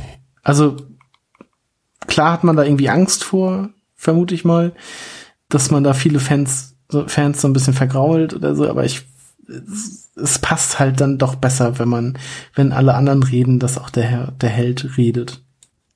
Ja. Ja, oder so eine Erzählerstimme wird, glaube ich, auch ganz gut zu dem Spiel passen, die so alles so ein bisschen aus dem Off äh, begleitet. Also für, für Link zum Beispiel spricht oder seine Gedanken aus. Das wäre wär ich witzig. Eine nervige Stimme zu besetzen wäre halt schlimm. Also da, da, da würden die einfach zerrissen werden. Wenn, wenn irgendjemand die Stimme von Link schlecht findet, dann ist es vorbei. Naja, Ja, ich erwarte jetzt nicht, dass Till Schweiger irgendwie Link spricht oder so. Gott. Ja, eben. Ja, aber wenn man, also ich meine, Link gibt ja schon Geräusche von sich und wenn die Stimme halt so in dieser Klangfarbe wäre, wäre das ja nicht so schlimm. Nee, ist doch klar. Also wer in Deutschland jetzt die Link-Stimme machen würde, das ist doch klar. Es ist Gronk. Es wäre Gronk. Gronk ist Link. Yay. äh. Nichts gegen Gronk, aber. Nein, ja. der ist, der ist eigentlich super äh, cool eigentlich. Nee, aber ich finde es eben, ich verstehe, weshalb die das umschiffen. Aber ich würde das mit dem Narrator auch richtig witzig finden. Ja. Wenn dann irgendwie so eine total emotionale Szene, wo dann Zelda so schreit, ich wünschte mir, du würdest endlich mal etwas sagen. Und dann hört man so aus dem Off. Aber Link schwieg. Ja. Na, ich glaube, das ist schon ein Dilemma irgendwo. Also das ist halt wieder so das Chiffren-Problem, wie bei Master Chief oder so, dass man äh, äh, dass man eher die Projektionsfläche braucht und äh, bei diesem Spiel ist es noch noch stärker, finde ich. man könnte Link ja eine Stimme geben, die man wahlweise aber auch einfach wieder ausschalten kann. Also dass ähm, Dialog einfach, dass es einfach nicht schlimm wäre, wenn Links Dialog fehlt. Oder So wie es wär's, wenn die Konsolen in, in der nächsten Generation kann man halt ein paar Wörter selbst reinsprechen und das Ja, man extrapoliert die eigene Stimme und dann bist du Link. Oh Gott. Hey, ich glaube, ich, ich glaube, ich muss das irgendwie äh, schützen hier. Sch- Schutzmarke. Copyright by Robert. ja. Aber, nee, ich, ja. Wenn man drüber nachdenkt, merkt man auch, dass es nicht so leicht ist. Aber, Also ich bin mir sicher, dass Nintendo das aus, Ang- also was heißt Angst, aber dass man halt schon ja, so vielleicht doch so ein bisschen Angst vor den Reaktionen der Fans hätte, hatte, mh. wenn man Link eine Stimme gegeben hätte. Weil man halt, ja, weil man es halt vielleicht vielen nicht recht gemacht hätte oder so. Aber ich finde, es, es wäre an der Zeit, es einfach mal auszuprobieren. Ja, aber erinnere dich dran an so Sachen wie Destiny mit Peter Dinklage und so. Sowas kann echt schief gehen. Auch tolle Besetzungen und so. Also da braucht man echt ein, ein Stimmtalent für. Aber die gibt's ja. Also es gibt ja Die genug gibt's, ja. Beispiele, wo das funktioniert und ich sehe auch nicht Macht den auch Grund, warum Nintendo das nicht versuchen so? sollte. Also ich finde es extrem hoch anzurechnen, dass sie es überhaupt mal versucht haben mit Sprachausgabe. Mm, Und ähm, al- also das ist schon wirklich sehr hoch anzurechnen. Dass es jetzt nicht so wirklich Mhm. funktioniert hat, hm, sei jetzt mal dahingestellt, aber Also ich, denke fand mal, die der deutsche Weg geht- Sprachausgabe durchaus gelungen. ja, also Ich mochte der, der Weg ist auf jeden Fall gesetzt und das nächste Zelda ohne Sprachausgabe zu bringen, wäre auf jeden Fall ein Fehler, meiner Meinung nach. mm. Ja. Ja, Wo- es sei denn, also- das ist auf einer Plattform, wo weniger Speicherplatz ist, also so 2 und 3DS oder sowas. Ja, es wird ja gerade gemunkelt, dass auf iOS und Android ein Zelda erscheinen soll, aber ich glaube, das wird kein klassisches Zelda in dem Sinne. Von daher Ah. lassen wir das mal raus. Ich, ich kann mir Was auch nicht vorstellen, das- dass sie noch mal ein Zelda für ein 3DS bringen, so, so ein klassisches. Ja, glaube ich auch nicht, aber Ich hätte ja gerne noch das Spin-off mit Linkel. Ja, Das denn so, das denn so ein bisschen, also das, da würde ich mich tatsächlich freuen, das hatte ich ja letztens auch schon mit Timo besprochen, ähm, da würde ich mich tatsächlich, also was heißt freuen, aber das würde ich cool finden, wenn das so eine Art, also ich meine, Linkel wurde ja mit ihren, die schießt ja mit ihren beiden Armbrüsten, ähm, und wenn das einfach so ein Shoot'em Up oder sowas, so Devil May Cry mäßig oder so werden würde. Ich meine, das wäre dann halt ein Spin-off, aber ich würde das dann tatsächlich witzig finden. Ja, darf ich da nochmal ausholen? Also Linkel ist ein Charakter, äh, quasi ein weiblicher Link, der in Hyrule Warriors eingeführt wurde als DLC. Genau, so ganz, so? ganz seltsam. Ja, genau, als Das also ist ganz halt- seltsam, dass es einfach, Es ist also ein, ein. Zelda-Charakter in einem Spin-off, in diesem wirklich, wirklich coolen Hyrule Warriors, äh, der bisher noch keine, also die bisher noch keine Geschichte hat. Also wir wissen nichts über sie. Und ich habe wirklich, weil das jetzt vor Breath of the Wild halt alles passiert ist, ich glaube vor zwei Jahren ist die da eingeführt worden, ähm, habe ich wirklich gedacht, dass das ein Charakter ist, der in Breath of the Wild in irgendeiner Form auftaucht. Und das ist nicht passiert. Und das fehlt mir. Also ich könnte mir vorstellen, dass das vielleicht sogar was wäre für so ein, für so ein Add-on oder so ein DLC, der ja noch kommt. Das ist ja noch nicht spezifiziert, was da Jahr, Jahresende kommen soll. Ob das vielleicht tatsächlich noch passiert, dass sie auftaucht in diesem Spiel. Das wäre wirklich cool. also der Story nach aus Hyrule Warriors ist, wohnt sie irgendwie weit abseits von, von Hyrule Stadt bei ihrer Oma und kümmert sich da um die Hühner. Ah ja. okay. Äh, Also für mich hat sie im Nintendo-Universum noch den Status von ähm, Waluigi. das auch nur so ein Genau. sinnloser Charakter ist, der eingeführt wurde, damit Luigi irgendwie so ein böses Pendant hat. Und genauso ist Linkel. Einfach nur damit Link ein weibliches Pendant hat. Aber wir wissen nichts über sie und es, man hätte so, super eine Geschichte draus machen können oder sie irgendwie integrieren können. Und ganz ehrlich, ich würde das wirklich so, so ein Devil May Cry mäßiges Gameplay, also ich meine, so wie, so wie man sie in Hyrule Warriors quasi steuert. Da kickt sie sich ja auch durch die Gegend und schießt dann mit ihrer Armbrust, ist super badass und so, gefällt mir eigentlich richtig gut. Und wenn man dann da irgendwie so ein Spiel draus machen würde, würde mir richtig gefallen. Sie muss dann ja nicht irgendwie gegen das ultimative Böse Ganon ankämpfen, sondern, weiß nicht, irgendwas anderes, irgendeinen bösen anderen Magier, wie es die in den Zelda-Spielen ja auch schon mal gegeben hat, so wie Vati oder Aganim oder sowas aus ähm, A Link to the Past oder so. Wäre halt auch gut machbar. Nintendo erhöre uns. Ja, Mr. Miyamoto, falls Sie zuhören. Wir haben da Ideen, ja. Und wer weiß, vielleicht ist ja, vielleicht kommt da ja irgendwann noch mal was. Weil ich würde es schade finden, wenn man diesen Charakter dann auch so auf Hyrule Warriors begrenzen würde. Und vielleicht nie wieder was von ihr hört. Ja. Wo wir schon bei coolen Charakteren sind, äh, Carsten, erzähl uns was zum Baden. Ah, ich dachte so, baden, baden, baden? Wie? Sich waschen beim Baden? Nee, es gibt einen, ja, es gibt einen Baden, der ein, ein vom Volk der Orni, ich weiß nicht, wie er heißt. Haben wir das irgendwo aufgeschrieben? Ich habe ihn Bade In genannt. unserem, in unserem Dokument heißt auch nur Bade. Ähm, ich recherchiere, aber der ist sehr cool. Der das steht nämlich mit einer äh, Quetschkommode. Ne, Wie nennt sich das? Eine. Ziehharmonika? Nee. Nein. Das war was anderes. Ja, ähm, nee, ist das eine Ziehharmonika? Akkordeon? Ein Akkordeon. Es ist ein Akkordeon. Ein Handzuginstrument. Ziehharmonika. Passt auch. Akkordeon. Ähm, den trifft man, wo habe ich ihn das erste Mal getroffen? Richt, im, ja, auf dem Weg zum Dorf der Orni, da gibt es eine Tempelaufgabe, wo man irgendwie einen Pfeil durch zwei Steinformationen schießen muss, nacheinander, durch so zwei Ringe in Steinen. Und da steht er das erste Mal und äh, singt ein Lied, beziehungsweise er gibt einem einmal diese Quest von diesem Schrein. Und er singt auch ein Lied.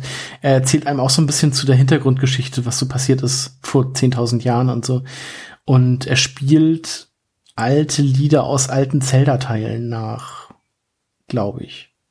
Also zum teilweise erinnert es mich sehr stark an so Ocarina of Time oder so. Ja, genau. Also das, die Melodie erkennt man meistens schon wieder. Mhm. Und er taucht halt recht oft auf, erzählt einem dann so ein bisschen seine Geschichte. Man trifft im Dorf der Orni auch auf seine Frau und sein Kind, die ähm, auch so ein bisschen traurig sind, dass er in die weite Welt ausgezogen ist und äh, erst zurückkommt, wenn er seine Mission erfüllt hat. Das wäre was, was ich jetzt noch mal gucken könnte, weil er gibt einem ja immer diese Schreinenaufgaben. Ähm, also so, ja, diese Nebenquests, um halt Schreine zu machen. Und das wäre ganz interessant, ob ich jetzt noch mal, wenn ich jetzt noch mal ins Dorf der Orni zurückgehe, ob er denn auch da äh, dort wieder bei seiner Familie mit seiner Familie vereint ist, weil ich ja alle Schreine hinter mir habe und er sozusagen seine Aufgabe damit erfüllt hat. Das wäre noch mal was, was ich. Aber man trifft ihn halt immer mal wieder irgendwo in der Ebene oder halt an irgendwelchen Stellen, also Stallungen und so und ähm, das ist ein sehr cooler Charakter, der mir sehr gut gefallen hat, weil es ja dieses Musikelement so in dem Sinne nicht mehr gibt und auch generell ist Musik in diesem Spiel recht äh, recht spärlich äh, eingesetzt und dann ist es immer schön, wenn man irgendwo hinkommt und dieser ja dieser Vogel dann da steht mit seinem Akkordeon und einmal ein Lied singt und der sich auch immer freut, wenn man wenn er einen sieht. Und das finde ich, also das ist einer, ich finde sogar fast mit der beste Nebencharakter, den es so gibt. Ja, ja, ich finde Terry oder den, den Beadle, wie er in der englischen Fassung heißt, den finde ich noch ein bisschen, bisschen besser, weil er mich so an den Händler aus Resident Evil 4 erinnert, der auch überall steht. Welcome. Und der sich auch immer aufregt, dass, dass das alles so anstrengend ist, durch die Welt zu reisen. Mit seinem riesigen Rucksack. Ja. Oh, ja, nee, ich finde das super charmant. ja, ähm, Carsten, hast du die Rüstung mittlerweile vollständig? Du hast ja auch die Amiibos benutzt, um Rüstungsteile zu bekommen, ja. ne? Genau, ähm, was ich also zu den Amiibos, was ich sehr cool finde, wenn man den Smash Link benutzt, bekommt man Epona, was auch mein Pferd der Wahl bis zum Schluss des Spiels war, so selten ich sie auch eingesetzt habe, weil ja, Reiten in diesen Spielen ist auch so eine Sache für sich. Ähm, nee, und sonst habe ich, ähm, also man bekommt Waffen und halt Gewänder, oder ja, doch, oder Pfeile oder so, aber von den Zelda-Amiibos, die lassen halt Kisten fallen. Ähm, beziehungsweise der Wolf-Link-Amiibo lässt halt den Wolf-Link einmal am Tag erscheinen, der ihm dann als äh, Helfer zur Seite steht. Und die anderen Amiibos, also von dem Chic Amiibo kriegt man zum Beispiel, glaube ich, Chics Maske oder ich weiß gar nicht, ob man das komplette Outfit bekommt. Ähm, ich habe das Twilight Princess Outfit von dem, von wem habe ich das denn? Von welchem? Von irgendeinem Link, ich glaube auch von dem Smash Link bekommt man dann das Twilight Princess Outfit, von dem Wind Waker Link bekommt man das Wind Waker Outfit. Ähm, es gibt, ich glaube, noch von anderen, man kann auch das ist diese Maske der grimmigen Gottheit, beziehungsweise dieses Aussehen davon kann man auch noch bekommen aus Majora's Mask. Es gibt sehr viele, also Kleidungsstücke, die man dann durch Amiibos freischalten kann. Und ähm, ja, mit den Zelda-Amiibos in den Truhen sind dann halt sonst auch immer irgendwelche Gegenstände oder ähm, Pfeile oder sowas. Und die regnen dann halt auch mal vom Himmel, wenn man die aktiviert. Und dazu kommen dann immer noch irgendwelche Rohstoffe, wie zum Beispiel irgendwelche Fische oder Gräser oder Äpfel oder also so Zutaten, die man halt zum Kochen benutzen kann und dann halt immer jeweils eine Truhe. Und dann bei dem Ganondorf Amiibo kommt, glaube ich, eine Truhe und irgendwie explosive Fässer und irgendwie so ein Kram, wo dann halt auch so ein paar Rubine noch drin sind. Es ist sehr witzig, dass die Umwelt äh, darauf reagiert, wenn da plötzlich Sachen vom Himmel fallen. genau, ich hatte das mit äh, Terry, dem Händler. Äh, als da eine Truhe in seiner Nähe runtergekommen ist, ist er so verschreckt zurückgesprungen und dann erstmal aufs, auf den Hosenboden gefallen, weil er sich eher so erschreckt hat und dann halt wegen der Last seines großen Rucksacks. Ja. Das war dann auch sehr witzig. Ja, und was auch sehr witzig ja. ist, äh, wenn man barfuß gegen eine Truhe tritt, weil Link tritt gegen Truhen, um sie zu öffnen. Wenn man das barfuß macht, dann hält er sich den Fuß vor Schmerz. Hm. Ich glaube, wenn man einfach nur nackt durch die Gegend läuft, dann reagiert die Umwelt auch. das kann sehr gut sein. Ich finde das charmant, wenn auf solche Details geachtet wird. Und wenn man das dann einfach so zwischendurch mal so also sowieso K KI im Spiel ist, ist wahnsinnig gut. Also wenn sogar meine Frau äh, es witzig findet, wie Gegner auf einen reagieren und so, weiß man, dass die was unglaublich Gutes gemacht haben. Ähm, ich finde es auch äh, krass, wie die nach äh, zum Boden gefallenen Waffen greifen. Genau, Ähm, wenn man ja. irgendwie diese Skelette besiegt, dass dann halt auch äh, ein ein weiteres Skelettgegner irgendwie so den Arm von seinem Kumpel mit dem Arm verprügeln will. hm. Ja, oder wenn du, äh, wenn du auch bewusst deine Umgebung ausnutzt und irgendwie so ein Metallschwert hinwirfst beim Gewitter, Mhm. dann hebt das jemand auf und dann schlägt der Blitz ein und dann, ja, das sind echt viele Details, die da zum Tragen kommen. Ja.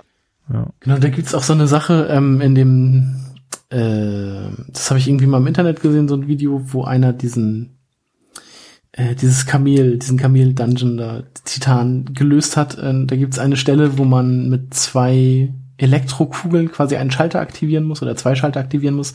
Und der hatte diese zweite Kugel nicht gefunden. Und ich weiß auch noch, dass das nicht so ganz leicht war, an die zu kommen.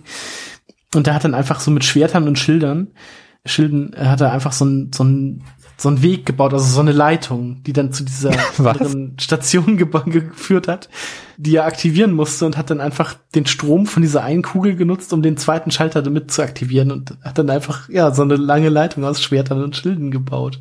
Und es hat funktioniert. Also, das ist halt auch großartig, dass man sowas machen kann. Ja, das ist krass. Stark. Ähm, habt ihr einen Lieblingsschrein entdeckt? Robert?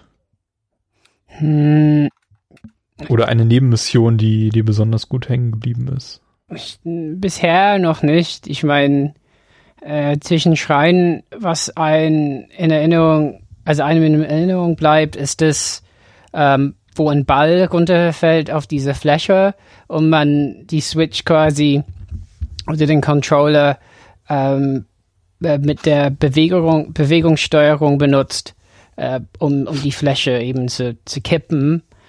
Und äh, das fand ich ziemlich äh, gut gemacht. Also da kann man äh, entweder schon in der horizontalen Fläche äh, den Controller klug drehen oder man kann es sogar so in der Z-Achse quasi umdrehen und dann hat man eine flache Fläche und keine äh, Wände mehr für so eine Kugel, die man hinführen muss. Also das fand ich ziemlich cool. Ähm, ich habe äh, äh, etwas sehr Nerviges in Erinnerung. Da war so ein Schein, wo ich eine Kugel irgendwie mit Stasis äh, hinschleudern musste durch irgendeine Luke oder sowas. Ach, dieses Minigolf-Ding, also Ja. diese, also nicht Minigolf, aber ja, wo man so eine Plattform treffen musste. Genau, und das erste habe ich hinbekommen, aber da gab's noch was, wo man wirklich sehr genau dahinter treffen musste. Und da habe ich alle Waffen, die ich dabei habe, kaputt gemacht. Ja, Ja, das ist dann immer ärgerlich. ja das, das ist mir sehr gut in Erinnerung geblieben. Nee, aber wo du das gerade sagtest, diesen Schrein mit diesem, das ist ja so ein, so ein Kipplabyrinth, das du da sagtest. Mhm. Äh, das habe ich auch so gelöst, dass ich einfach das Labyrinth, also den Controller so quer gehalten habe. Dann kommt da ja die, also dann kann man ja die Kugel da reinbringen. Und dann habe ich einfach so mit Schwung das Gamepad gedreht, dass die Kugel einfach so rausgeschleudert wurde, dahin, wo sie hin sollte. Ja, Also wie so ein Katapult benutzt, was halt auch ging. Ja, was, was halt, was halt super krass ist, wenn man den Controller komplett umdreht, dann hat man eine flache Fläche ohne Labyrinth. Hm. Also, ja, ja, das habe ich auch krass. gemacht. Das fand ich sehr charmant, diese Lösung. Das ich weiß noch Ja. nicht, ob das geht, wenn man die Switch benutzt ja, oder ob das ja nur mit dem Controller geht. das, das wird meinst die- schwierig, oder? Ja. Da muss man sich mit umdrehen. Die Wii U oder meinst du jetzt wirklich die Switch? Ja, die, wenn du die, wenn du die Switch im Handheld-Modus hast und so. dann dieses Ah, Rätsel löst. Richtig, das man sieht dann ja nicht mehr auf dem Bildschirm. Ja. Nee, aber äh, schö schöne Sache. Diese, diese Bewegungssteuerungsrätsel, die, also gibt's nicht viele von, die sind ja mit Twilight Princess eingeführt worden durch den, durch das Wii-Pad damals noch. Hm. Ähm, Finde ich schön, dass die hier wieder drin sind. Äh, sind nicht wirklich ganz wenige nur, aber die funktionieren halt auch echt gut. Mhm. Ja. Und ähm, Nebenmission, an die ich mich gerne zurückerinnere, ist, äh, wie vorhin auch schon angesprochen, die Mission mit dem Haus. Also man kauft sich ein Haus, das irgendwie erst 50.000 Rubine kosten soll. Ähm, dann hat man aber die Möglichkeit, irgendwie für 30 Holzbündel und 3000 Rubine das Haus zu kaufen, weil es eigentlich abgerissen werden soll. Ähm, das habe ich dann gemacht.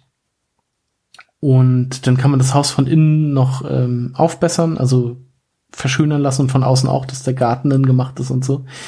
Und dann kann man draußen, äh, drin äh, hat man so Waffenständer, drei für Schwerter, drei für Schilde und drei für Bögen. Glaube ich. Ja, doch, genau so ist das.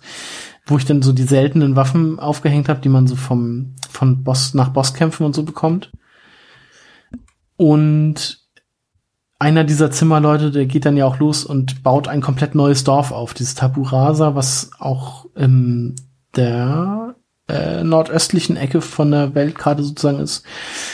Und ähm, das finde ich halt auch sehr cool, weil man für ihn halt so Siedler ersuchen muss, die dann halt zu diesem Ort passen und irgendwie auch immer mit seinen, äh, der endet, glaube ich, auf DA und dann muss man halt immer Leute suchen, die auch auf den Namen, mit dem Namen DA enden.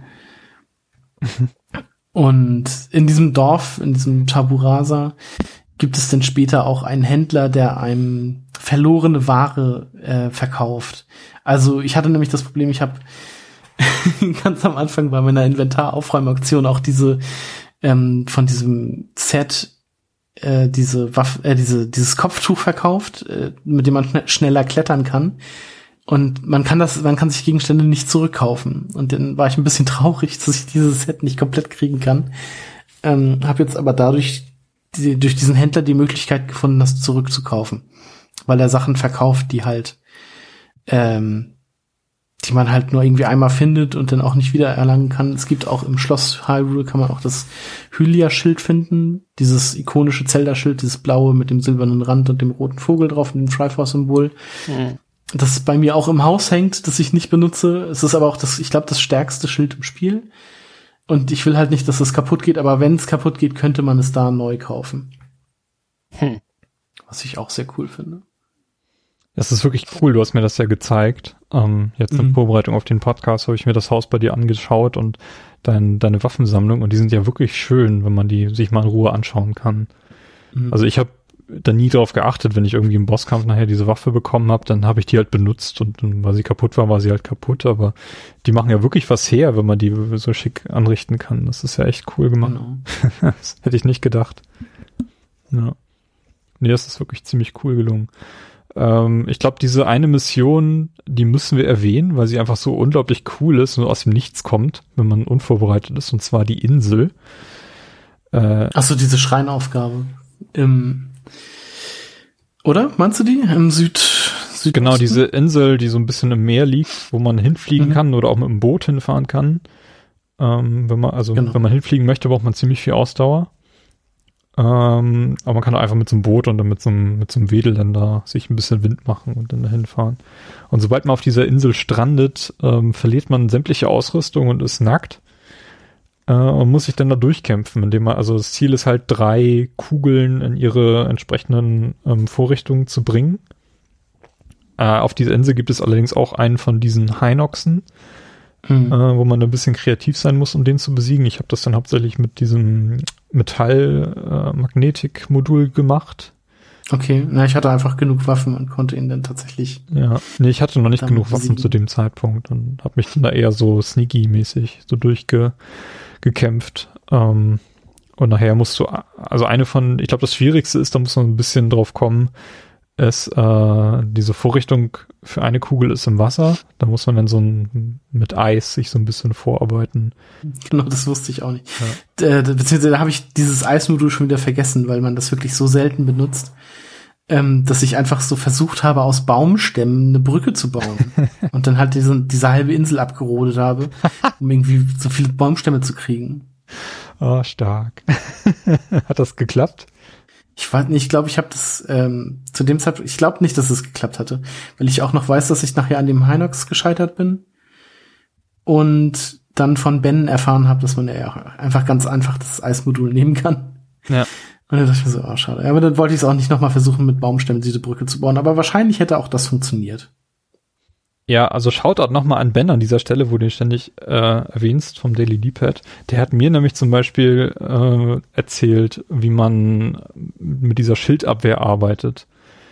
Und das Ja, habe ich das- wirklich von das- ihm gelernt, rein zufällig, kurz bevor ich gerne angegangen bin. Denn dort braucht man diese Mechanik. Ja, das wusste ich auch nicht. Ganon hat bei mir auch ewig gedauert. Ja. Also es gibt ja, das lernst du ganz am Anfang, dass du dem, mit dem Schild Attacken abwehren kannst, aber das geht total unter, ähm, weil du einfach so viel Neues zu diesem Zeitpunkt hast, dass, dass ich das zumindest vergessen habe.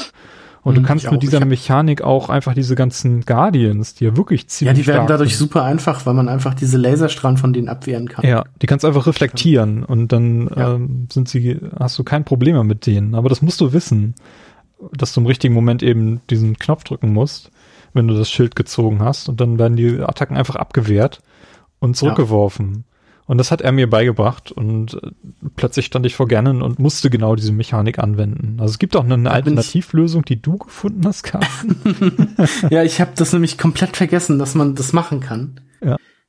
Und ähm, ja, bei mir hat der Kampf gegen Ganon sehr lange gedauert, gegen die erste Phase, weil ich das immer, also man bekommt aus dem, bei mir dritten Titan, also aus diesem Wüstenkamel, bekommt man die Kraft, äh, wenn man die Angriffstaste länger gedrückt halt, also quasi eine Wirbelattacke machen will, lädt sich dann auch so ein Donnersturm auf und damit habe ich Ganon dann immer besiegt, äh, Schaden gemacht. Aber das kann man halt nur dreimal machen und dann dauert es, glaube ich, 15 Minuten, bis sich der wieder auf, oder 10 Minuten, bis sich der wieder aufgeladen hat. Das heißt, ich habe also dreimal angegriffen, musste dann 10 Minuten warten, habe dann wieder dreimal angegriffen, musste dann wieder 10 Minuten warten. Und ich glaube, ich habe irgendwie so 40 Minuten oder so habe ich an der ersten Phase von Ganon gehangen. Weil ich das immer auf diese Art und Weise gemacht habe und nicht daran gedacht habe, dass man ja seine Schüsse irgendwie reflektieren könnte. Ja, ja. Das, ich weiß nicht, also da hat sich das Spiel auch keinen Gefallen getan. Also das finde ich zum Beispiel bei Spielen wie GTA besser, weil du da immer mal wieder so kleine Mechanik-Tipps eingeworfen bekommst, wenn du das Spiel Hm. spielst. Und das fehlt hier irgendwie so ein bisschen. Gerade bei der, also ich finde die Steuerung sowieso ziemlich komplex. Ich hatte am Anfang Mhm. das Problem, dass ich aus Versehen immer meine Waffen weggeworfen habe, obwohl ich den Schild ziehen wollte. Ja. Ich fand das äh, sehr anstrengend, immer so zwischen Waffen. Also das äh, passiert mir jetzt noch, dass ich immer irgendwie ein Schwert wechseln will und dann auf die Schildwechseltaste drück. Und ja, das finde ich ein bisschen, also nicht überladen, aber es ist halt wirklich viel auf einmal. Hm. Ja, diese Schildmechanik ist bei Wächtern ja auch sehr nützlich. Und ich hab's erst äh, so äh, in den letzten Spielstunden angefangen.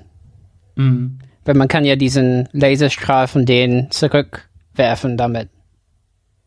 genau, ja, das, ja, das meinte ich, ja. Ja, Und das ist auch Also- praktisch, wenn man diese Wächter besiegt, weil diese Teile, die sie dann da fallen lassen, die sind halt wichtig, um nachher diese alte Rüstung zu kaufen, die ziemlich cool ist. mein Ja. ohne, wie kann man die sonst besiegen? Mit den antiken Pfeilen, die töten auf einen Schlag. Ah ja, genau. Aber dafür brauchst du halt auch erstmal Material, um die herzustellen. Weil finden kann man die, glaube ich, nicht, oder beziehungsweise auch sehr. ich sehr habe selten. einen Fall bekommen, vielleicht von vom Amiibo. Und ich glaube, die, also man kriegt, glaube ich, drei Stück oder tatsächlich auch nur einen in diesem Institut, wo Mhm. man nachher auch die Sachen kaufen kann. Hm. Und äh, nee, aber die Dinger, die töten die Wächter halt zum Glück mit einem Schuss. Oder generell auch, ich habe, ähm, in- es gibt ja diese Arena, Mhm. wo in der Mitte auch ein, ein weißer Leune ist, der dann irgendwie 6000 HP hat und den tötet er halt auch mit einem Schlag. Also der Okay. verschwindet einfach in so einem schwarzen Loch. Oh geil. Ja. Ja. ansonsten empfehlen, wenn man irgendwie Ausrüstung haben will, sucht die Labyrinthe. Äh, da habe ich auch sehr viel Zeit drin verbracht. Also da habt auch ihr, glaube ich, mich draufgebracht, da mal hinzugehen. Und die so, sind die auch auf der Karte ja. ziemlich gut zu erkennen, also auch aus der Luft. Es Und so zwei, drei. ja, sind ziemlich markant. Also zwei auf Ja. jeden Fall. Und ja, ich, Ich fand die ganz nett gemacht. Also es gab, gibt ziemlich viel Zeug, was man da finden kann. Genau, ich finde auch den, äh, den Namen von dem einen, von dem größten Labyrinth ganz witzig. In Deutsch heißt es nämlich Irland. Irland. Hm. Ja. Nee, aber auch so einen ganz schönen äh, Moment hatte ich, nachdem ich das Spiel schon beendet hatte. Es gibt einen, ich glaube, der heißt Vergessener Tempel oder so, der ist in so einer Schlucht. Vergessener Tempel, genau.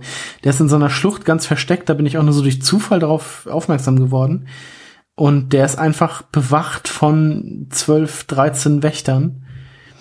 Also nicht äh, kaputte Wächter allerdings, aber da muss man halt so durchfliegen und dann hat man andauernd irgendwie so sechs, sieben Laserpunkte auf sich und muss dann halt aufpassen, dass man nicht erwischt wird, was halt auch schon ziemlich hart ist.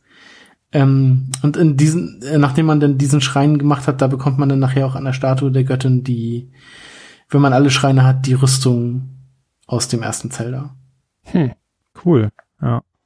Die Wildnisrüstung. Okay, na, so weit bin ich noch lange nicht. Also das war nach, auch so nach Abschluss des Spiels, wo ich mir dann wirklich dachte, okay, also weil ich, als ich das Spiel abgeschlossen habe oder kurz danach hatte ich dann halt auch schon so 120 Stunden.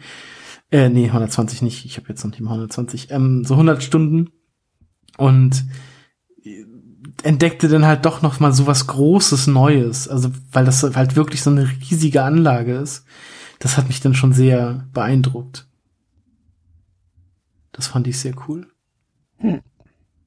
Ja, mich hat dieser Schrein äh, begeistert. Äh, Es gibt so einen Doppelschrein, äh, wo man in dem einen Schrein einen Hinweis auf den anderen Schrein Also findet und umgekehrt. Die Lösung sozusagen. Ja, die Lösung, ja. Die Lösung für den anderen Schrein und ja genau um. Das fand ich ziemlich geschickt gemacht. Vor allem, weil ich die relativ früh im Spiel gefunden habe. Den einen, den anderen konnte ich nicht erreichen, weil ich noch nicht so viel Ausdauer hatte. Die sind ja quasi auch übereinander. Mhm. Und äh, ja, hat mir ist mir aber bis zum Schluss dann im Kopf hängen geblieben, dass da noch was ist. Und äh, ich wusste auch genau, was ich machen muss. Und als ich dann schließlich dann auch bereit war, dorthin zu klettern, habe ich das dann auch äh, sehr schön. Also das fand ich eine nette Idee, das so zu machen. Auch so zwei Schreine einfach übereinander zu verstecken, weil du die auf der Karte Mhm. dann natürlich, äh, wenn du das nicht weißt, dann findest du das. Vor allem, da ist ja auch noch ein dritter direkt daneben, Ja, genau. was anderes macht, aber da sind halt einfach so drei Schreine direkt auf einem Haufen. Ja, fand ich ziemlich nett. Äh, gibt es etwas, was ihr euch noch gewünscht hättet für das Spiel, außer vielleicht bessere Sprachausgabe? Und Geschichte, ne? Also Handlung. Geschichte, ja. Also die Ja. Handlung finde ich für ein Zelda-Spiel schon sehr cool. Also durch diese Rückblenden halt. Ja, ist auf jeden Fall cool erzählt. Die Story an sich, also wie man das Spiel spielt, ist halt immer wieder das gleiche. Also so wie immer quasi, dass man geht dahin, besiege Ganon. Also da ändert sich jetzt nicht viel dran, aber so diese Vorgeschichte und wie das halt erzählt wird, finde ich schon sehr cool. Hm. Hm. Ja, so Kleinigkeiten haben, hast du schon erwähnt. Also mit den Waffen switchen und so kam ich auch teilweise nicht klar. Ich glaube, das könnte man verbessern. Bisschen so an der UI. Äh, also wie so das Essen und alles zusammengeschmissen ist, das könnte man vielleicht verbessern. Genau, so aber, Rezepte, wie du schon sagtest, wären halt Ja. ganz cool. ja, aber, Ähm, aber es macht halt auch so viel richtig. Also, das ist halt Äh, einfach schon ziemlich gut. ähm, ja, aber vielleicht ein Gegenstand, der die also der die Haltbarkeit von Waffen erhöht.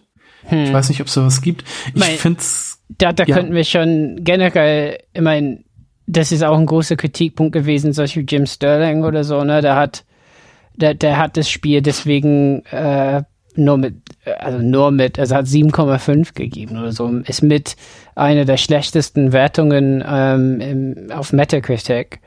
Und das liegt hauptsächlich an, an dem Waffensystem, dass die Waffen halt so schnell kaputt gehen. Genau, Ich finde es ganz gut, dass durch den DLC jetzt zumindest das Master-Schwert nicht mehr kaputt geht, beziehungsweise seine Kraft verliert, Okay.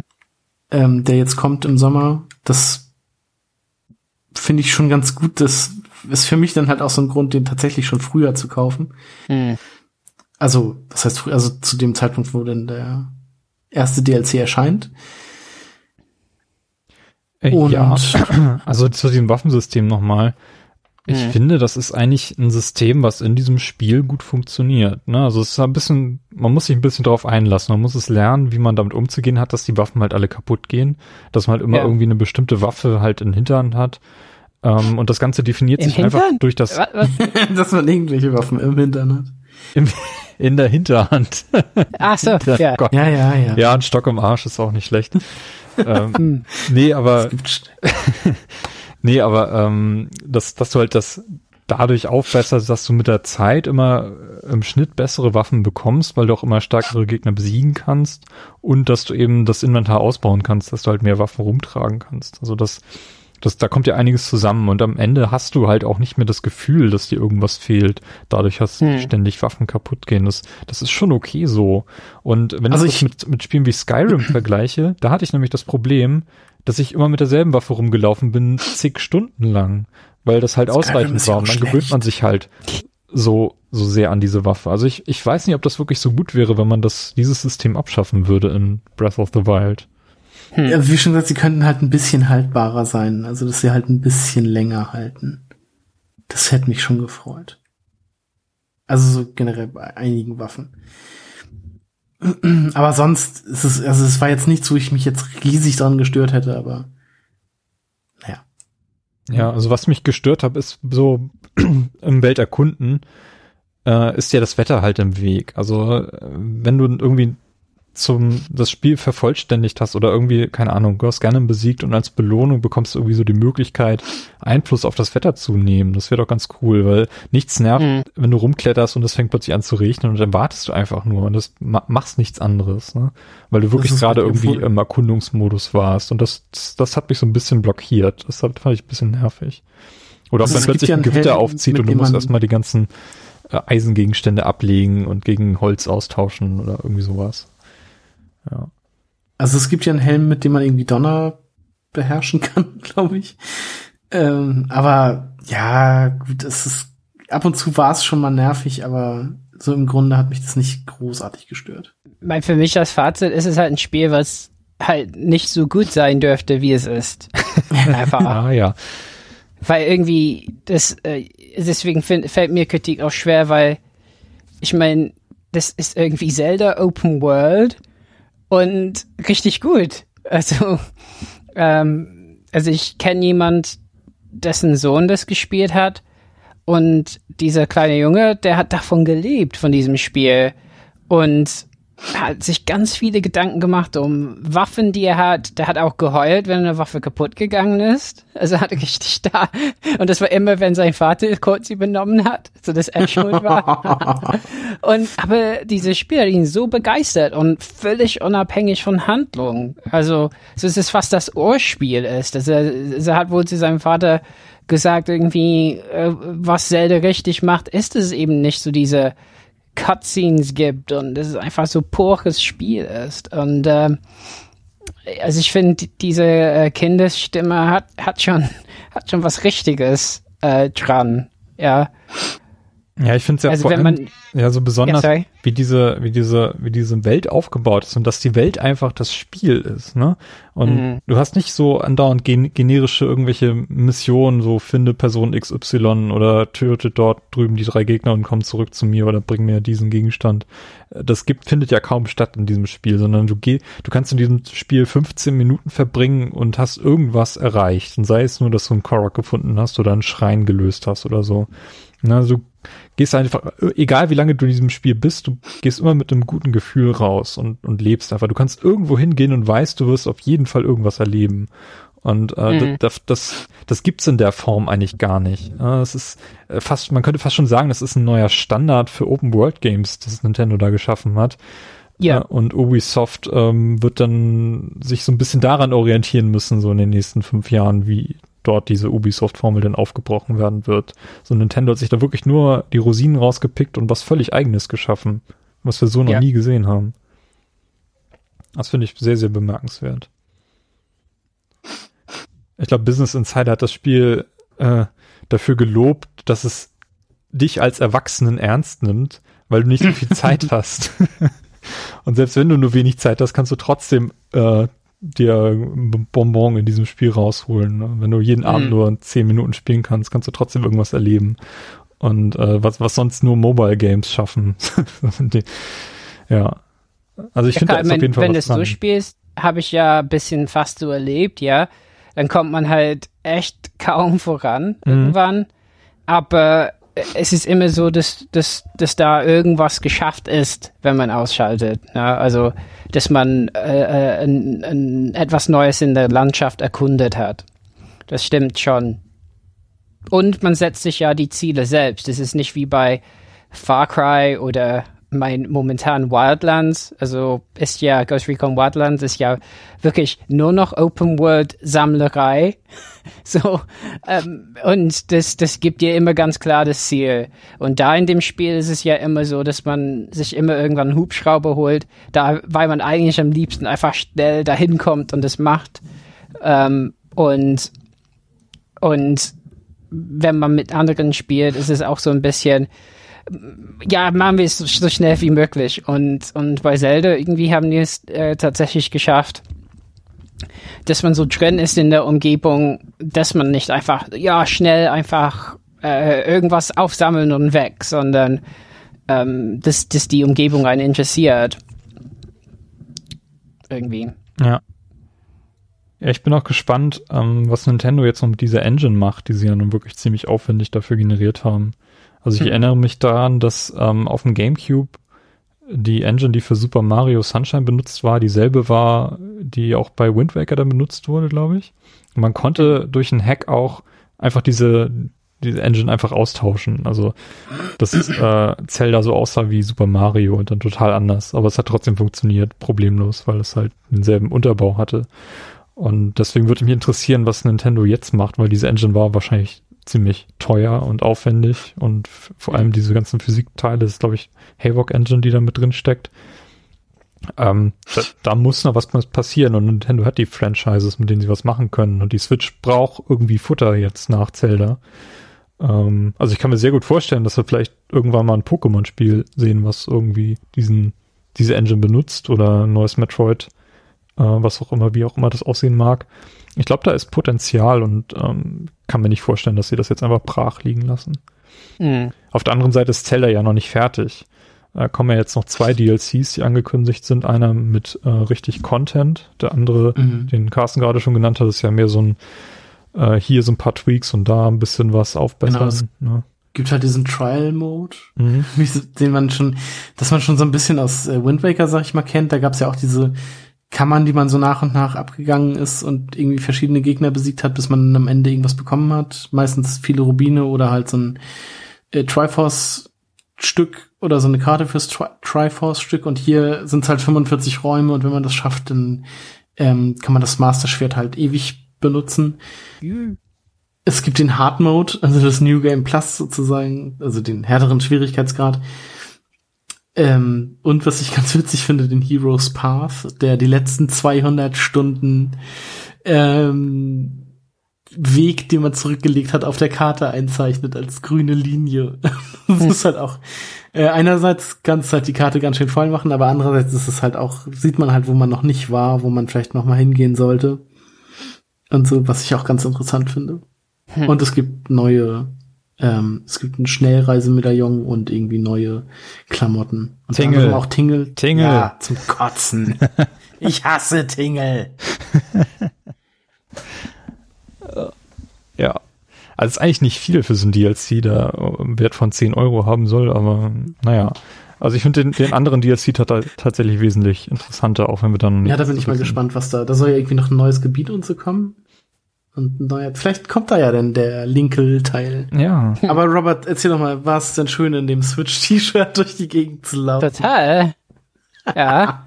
Ich fand, ich fand's ein bisschen verstörend und meine Frau fand es ganz furchtbar, aber ich fand's irgendwie cool, dass man da so in, in Cutscenes da mit einem Switch-T-Shirt steht. Oh Mann. Also das Switch-T-Shirt bekommst du als Belohnung dafür, dass du den Season Pass gekauft hast, ne? Ja, Ja. und das ist auf dem Plateau da direkt. Weißt du was, also es kommen ja drei neue Kisten, weißt du, was in den anderen beiden drin ist? Mm, äh, in, in, in, in der zweiten Kiste war, war nichts Interessantes. Äh, glaube ich. Wahrscheinlich auch Hm. nur so Zutaten oder Pfeile oder sowas. Ja, sowas. Also Das ist interessant, das dieses- ist schon wirklich das T-Shirt. das T-Shirt und das ist halt hinter dem ersten Wächter, dem man begegnet, ähm, auf eine auf eine Mauer. Ähm, ja, Genau, das rote T-Shirt, wo dann Switch draufsteht und die beiden Joy-Cons abgebildet sind. ja, total cool. Ja. Ich glaube, mir fällt jetzt auch fast nichts mehr ein jetzt für den Moment, ähm, außer äh, eine Sache.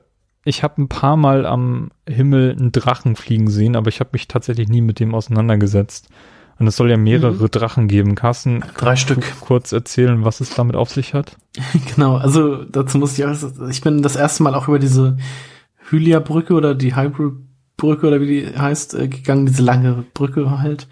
Und auf einmal tauchte dieser Drache auf. Und ich stand da ganz fasziniert rum auf dieser Brücke und habe mir diesen Drachen angeguckt und dachte mir so, okay, ist das jetzt freundlich oder feindlich? Was macht der? Und dann tauchten so äh, gelb-grünlich leuchtende Kugeln auf und ich dachte, das, das sieht ja cool aus und dann bewegten sich diese Kugeln auf mich zu und trafen mich und ich war tot.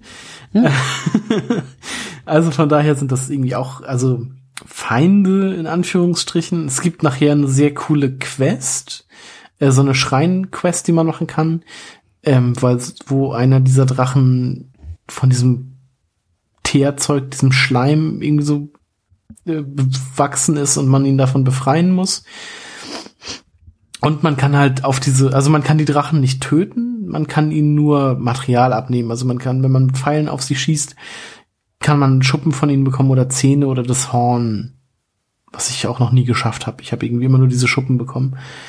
Ähm und ja, es gibt halt drei Drachen, die an verschiedenen, also an festgelegten Orten in der Welt immer auftauchen und wo man dann halt ja Items von ihnen, Materialien von ihnen farmen kann, die man nachher auch braucht, um ihr um Rüstung zu verstärken. Hm, Das ist okay. halt super schwierig, wie ich finde. Also um diese Drachen herum ist immer so eine Art Luftzug, so ein Wind, wo man dann halt auch mit dem mit dem Gleiter längs fliegen kann und man, wenn man in der Luft ist und den Bogen benutzt, hat man ja auch so einen Zeitlupenmodus und kann dann halt in Ruhe zielen und ganz gut treffen und dann halt weiter um ihn rumfliegen und so. Das ist, das funktioniert schon alles ganz gut, aber es war halt trotzdem schwierig, irgendwie das, die Teile zu treffen, die man haben wollte. Aber ich glaube, töten kann man sie nicht. Bin ich mir jetzt aber auch nicht sicher, weil ich es auch nie versucht habe. Ja, vielleicht ist da noch ein Und mich Mysterium. erinnerten die so ein bisschen an die, an diese Lichtgeister aus Twilight Princess. Ja, mich hat dieser, dieser fliegende Drache, den ich da immer gesehen habe in der Nähe des Todesberges, ähm, hat mich so erinnert an so einen, so einen Endboss aus Ocarina of Time. Und da gibt's ja, Ja, glaube ich, in vielen Zelda-Spielen die diese Art der heißt. Mhm. ähm, also die ich sehr Genau, in Twilight charakteristisch für Princess Zelda finde, ja. In Twilight Princess gab's auch so einen, diesen Unterwasserboss, der ja auch so ein riesiger Wurm war, den man besiegen musste. Und das ist so ein wieder auftauchendes Element, ja, kann man sagen. Ja, fand ich auf jeden Fall schön, das wieder hier zu sehen. Auch wenn ich, äh, ja, ich weiß nicht, ich hatte irgendwie nie so, einen- so einen Anknüpfpunkt, wo ich, wo ich irgendwie gefunden habe, äh, wie ich diesen Gegner hätte oder diesen Drachen hätte angehen können. Aber ich fand's auf jeden Fall ganz cool, als ich den das erste Mal gesehen habe. Dass Mhm. man dann einfach so da stand, dann- weil die sind halt auch echt riesig Ja. und sehr cool anzusehen. Okay, ich würde sagen, äh, kommen wir langsam zum Ende. Mhm. Ähm, freuen wir uns auf den DLC, der da kommt. Also ich werde ihn mir auf jeden Fall ansehen. Vor allem den, Ja. der zu Weihnachten dann kommen wird. Ich finde 20 Euro sind halt auch vertretbar. Ja, vor allem bei diesem Spiel, ich meine, so viel Geld, äh, so viel Content fürs Geld hat man lange nicht mehr bekommen. Das ist ja wirklich Wahnsinn, ne? Du hast jetzt 115 Stunden reingesteckt. Gerade Ja. mal 80 Koroks gefunden. Ja, es sind 92, aber trotzdem ist es halt wirklich so ein knappes Zehntel. ist bemerkenswert. Ist wirklich cool, ja. Und es gibt sicherlich immer noch was zu entdecken, was du noch nicht gefunden hast. Und sei es Ja. nur ein Easter Egg. Ja, es soll ja so ein Habt Satoru Iwata Easter Egg geben, wo man irgendwie so ein bisschen Ja, so Hommage, ein Charakter, der aussieht. Ja. ja. Hommage an, an den verstorbenen Nintendo-Chef äh, gemacht hat. Finde ich auf jeden Fall eine nette Geste. Ja. Ja, Gut. ich würde sagen, haben wir's. Äh, Robert, du hast noch viel vor dir mit deinen 25 Stunden. Die Zeit wird kommen. Ich gehe direkt zu Ganon. Ist egal. Ja, kannst du ja machen. Ja, ich Hm. fand den nicht allzu schwer, also man kann das schon machen. Ja. Ich fand den, ein- also wenn ich das mit dem Reflektieren der Strahlen gewusst hätte, hätte ich den, glaube ich, auch recht einfach gefunden. Ich fand auch die zweite Phase einfach.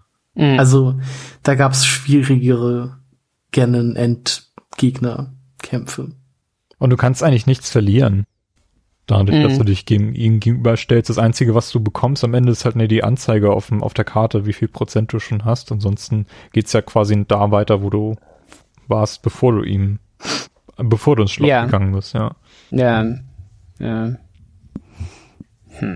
Ich finde das, ich finde das Extended Ending auch so ein bisschen, also noch ein bisschen schöner als das normale, klar, aber es ist halt auch, es erzählt jetzt halt auch nicht so viel mehr, aber es ist halt einfach noch mal ein Stück schöner. Ja. Auf jeden Fall gibt's da noch was. Mhm. Ich habe, glaube ich, erst eine Erinnerung oder zwei gefunden. genau, eine habe ich bewusst gesucht, weil man die auch suchen muss. Und die, Ja. die andere, die bin ich zufällig reingestolpert. Da war plötzlich dieser Lichtkreis am Boden. Das ist auf jeden Fall auch ein schönes Ding, dass man, dass es diese Erinnerung gibt und dass einem dadurch dann halt auch so ein bisschen die Story näher gebracht wird. Und ja, Link dann halt sein Gedächtnis nach und nach wieder erlangt. Mhm. Und es hat halt einfach auch so für schöne emo emotionale Momente gesorgt bei mir. Und es ist auch echt schön gefilmt. Also Mhm. da kommt die Engine total zum Tragen. Das sieht ja wirklich aus wie aus einem wunderschönen Trickfilm. Also es ist wirklich sehr, sehr hohes Niveau, wie das optisch aussieht. Und da kommt die, also es ist wirklich sehr, sehr cool. Ja. Und wenn die Sprachausgabe dann noch ein bisschen besser wäre, wäre das auch sehr cool. Na gut, wir drehen uns im Ich war Kreis. zufrieden. Ich würde sagen, wir haben äh, Breath of the Wild ausufernd besprochen. Ähm, Carsten, ich bedanke mich bei dir für deine ausführliche Analyse zu den Hintergründen zu diesem Spiel. Ich hoffe, ich habe alles richtig erzählt. Ja, wenn, Wenn ich irgendwas ausgelassen habe, könnt ihr das ja gerne in den Comments, Comments erwähnen. genau. Ja, ihr findet uns äh, wie immer auf playtogether-podcast.de. Also hinterlasst einen Kommentar, was ihr so in Zelda Breath of the Wild erlebt habt oder schreibt uns ein Review auf iTunes. Äh, das hilft uns auch weiter. Und ansonsten hören wir uns hier beim nächsten Mal wieder. Carsten, Robert, ich bedanke mich bei euch. Gerne. Eigentlich bedanke ich mich bei euch. Und bis zum nächsten Mal. Und bis dahin, frohes Zocken. Bis dann. Ciao. Tschüss. Thank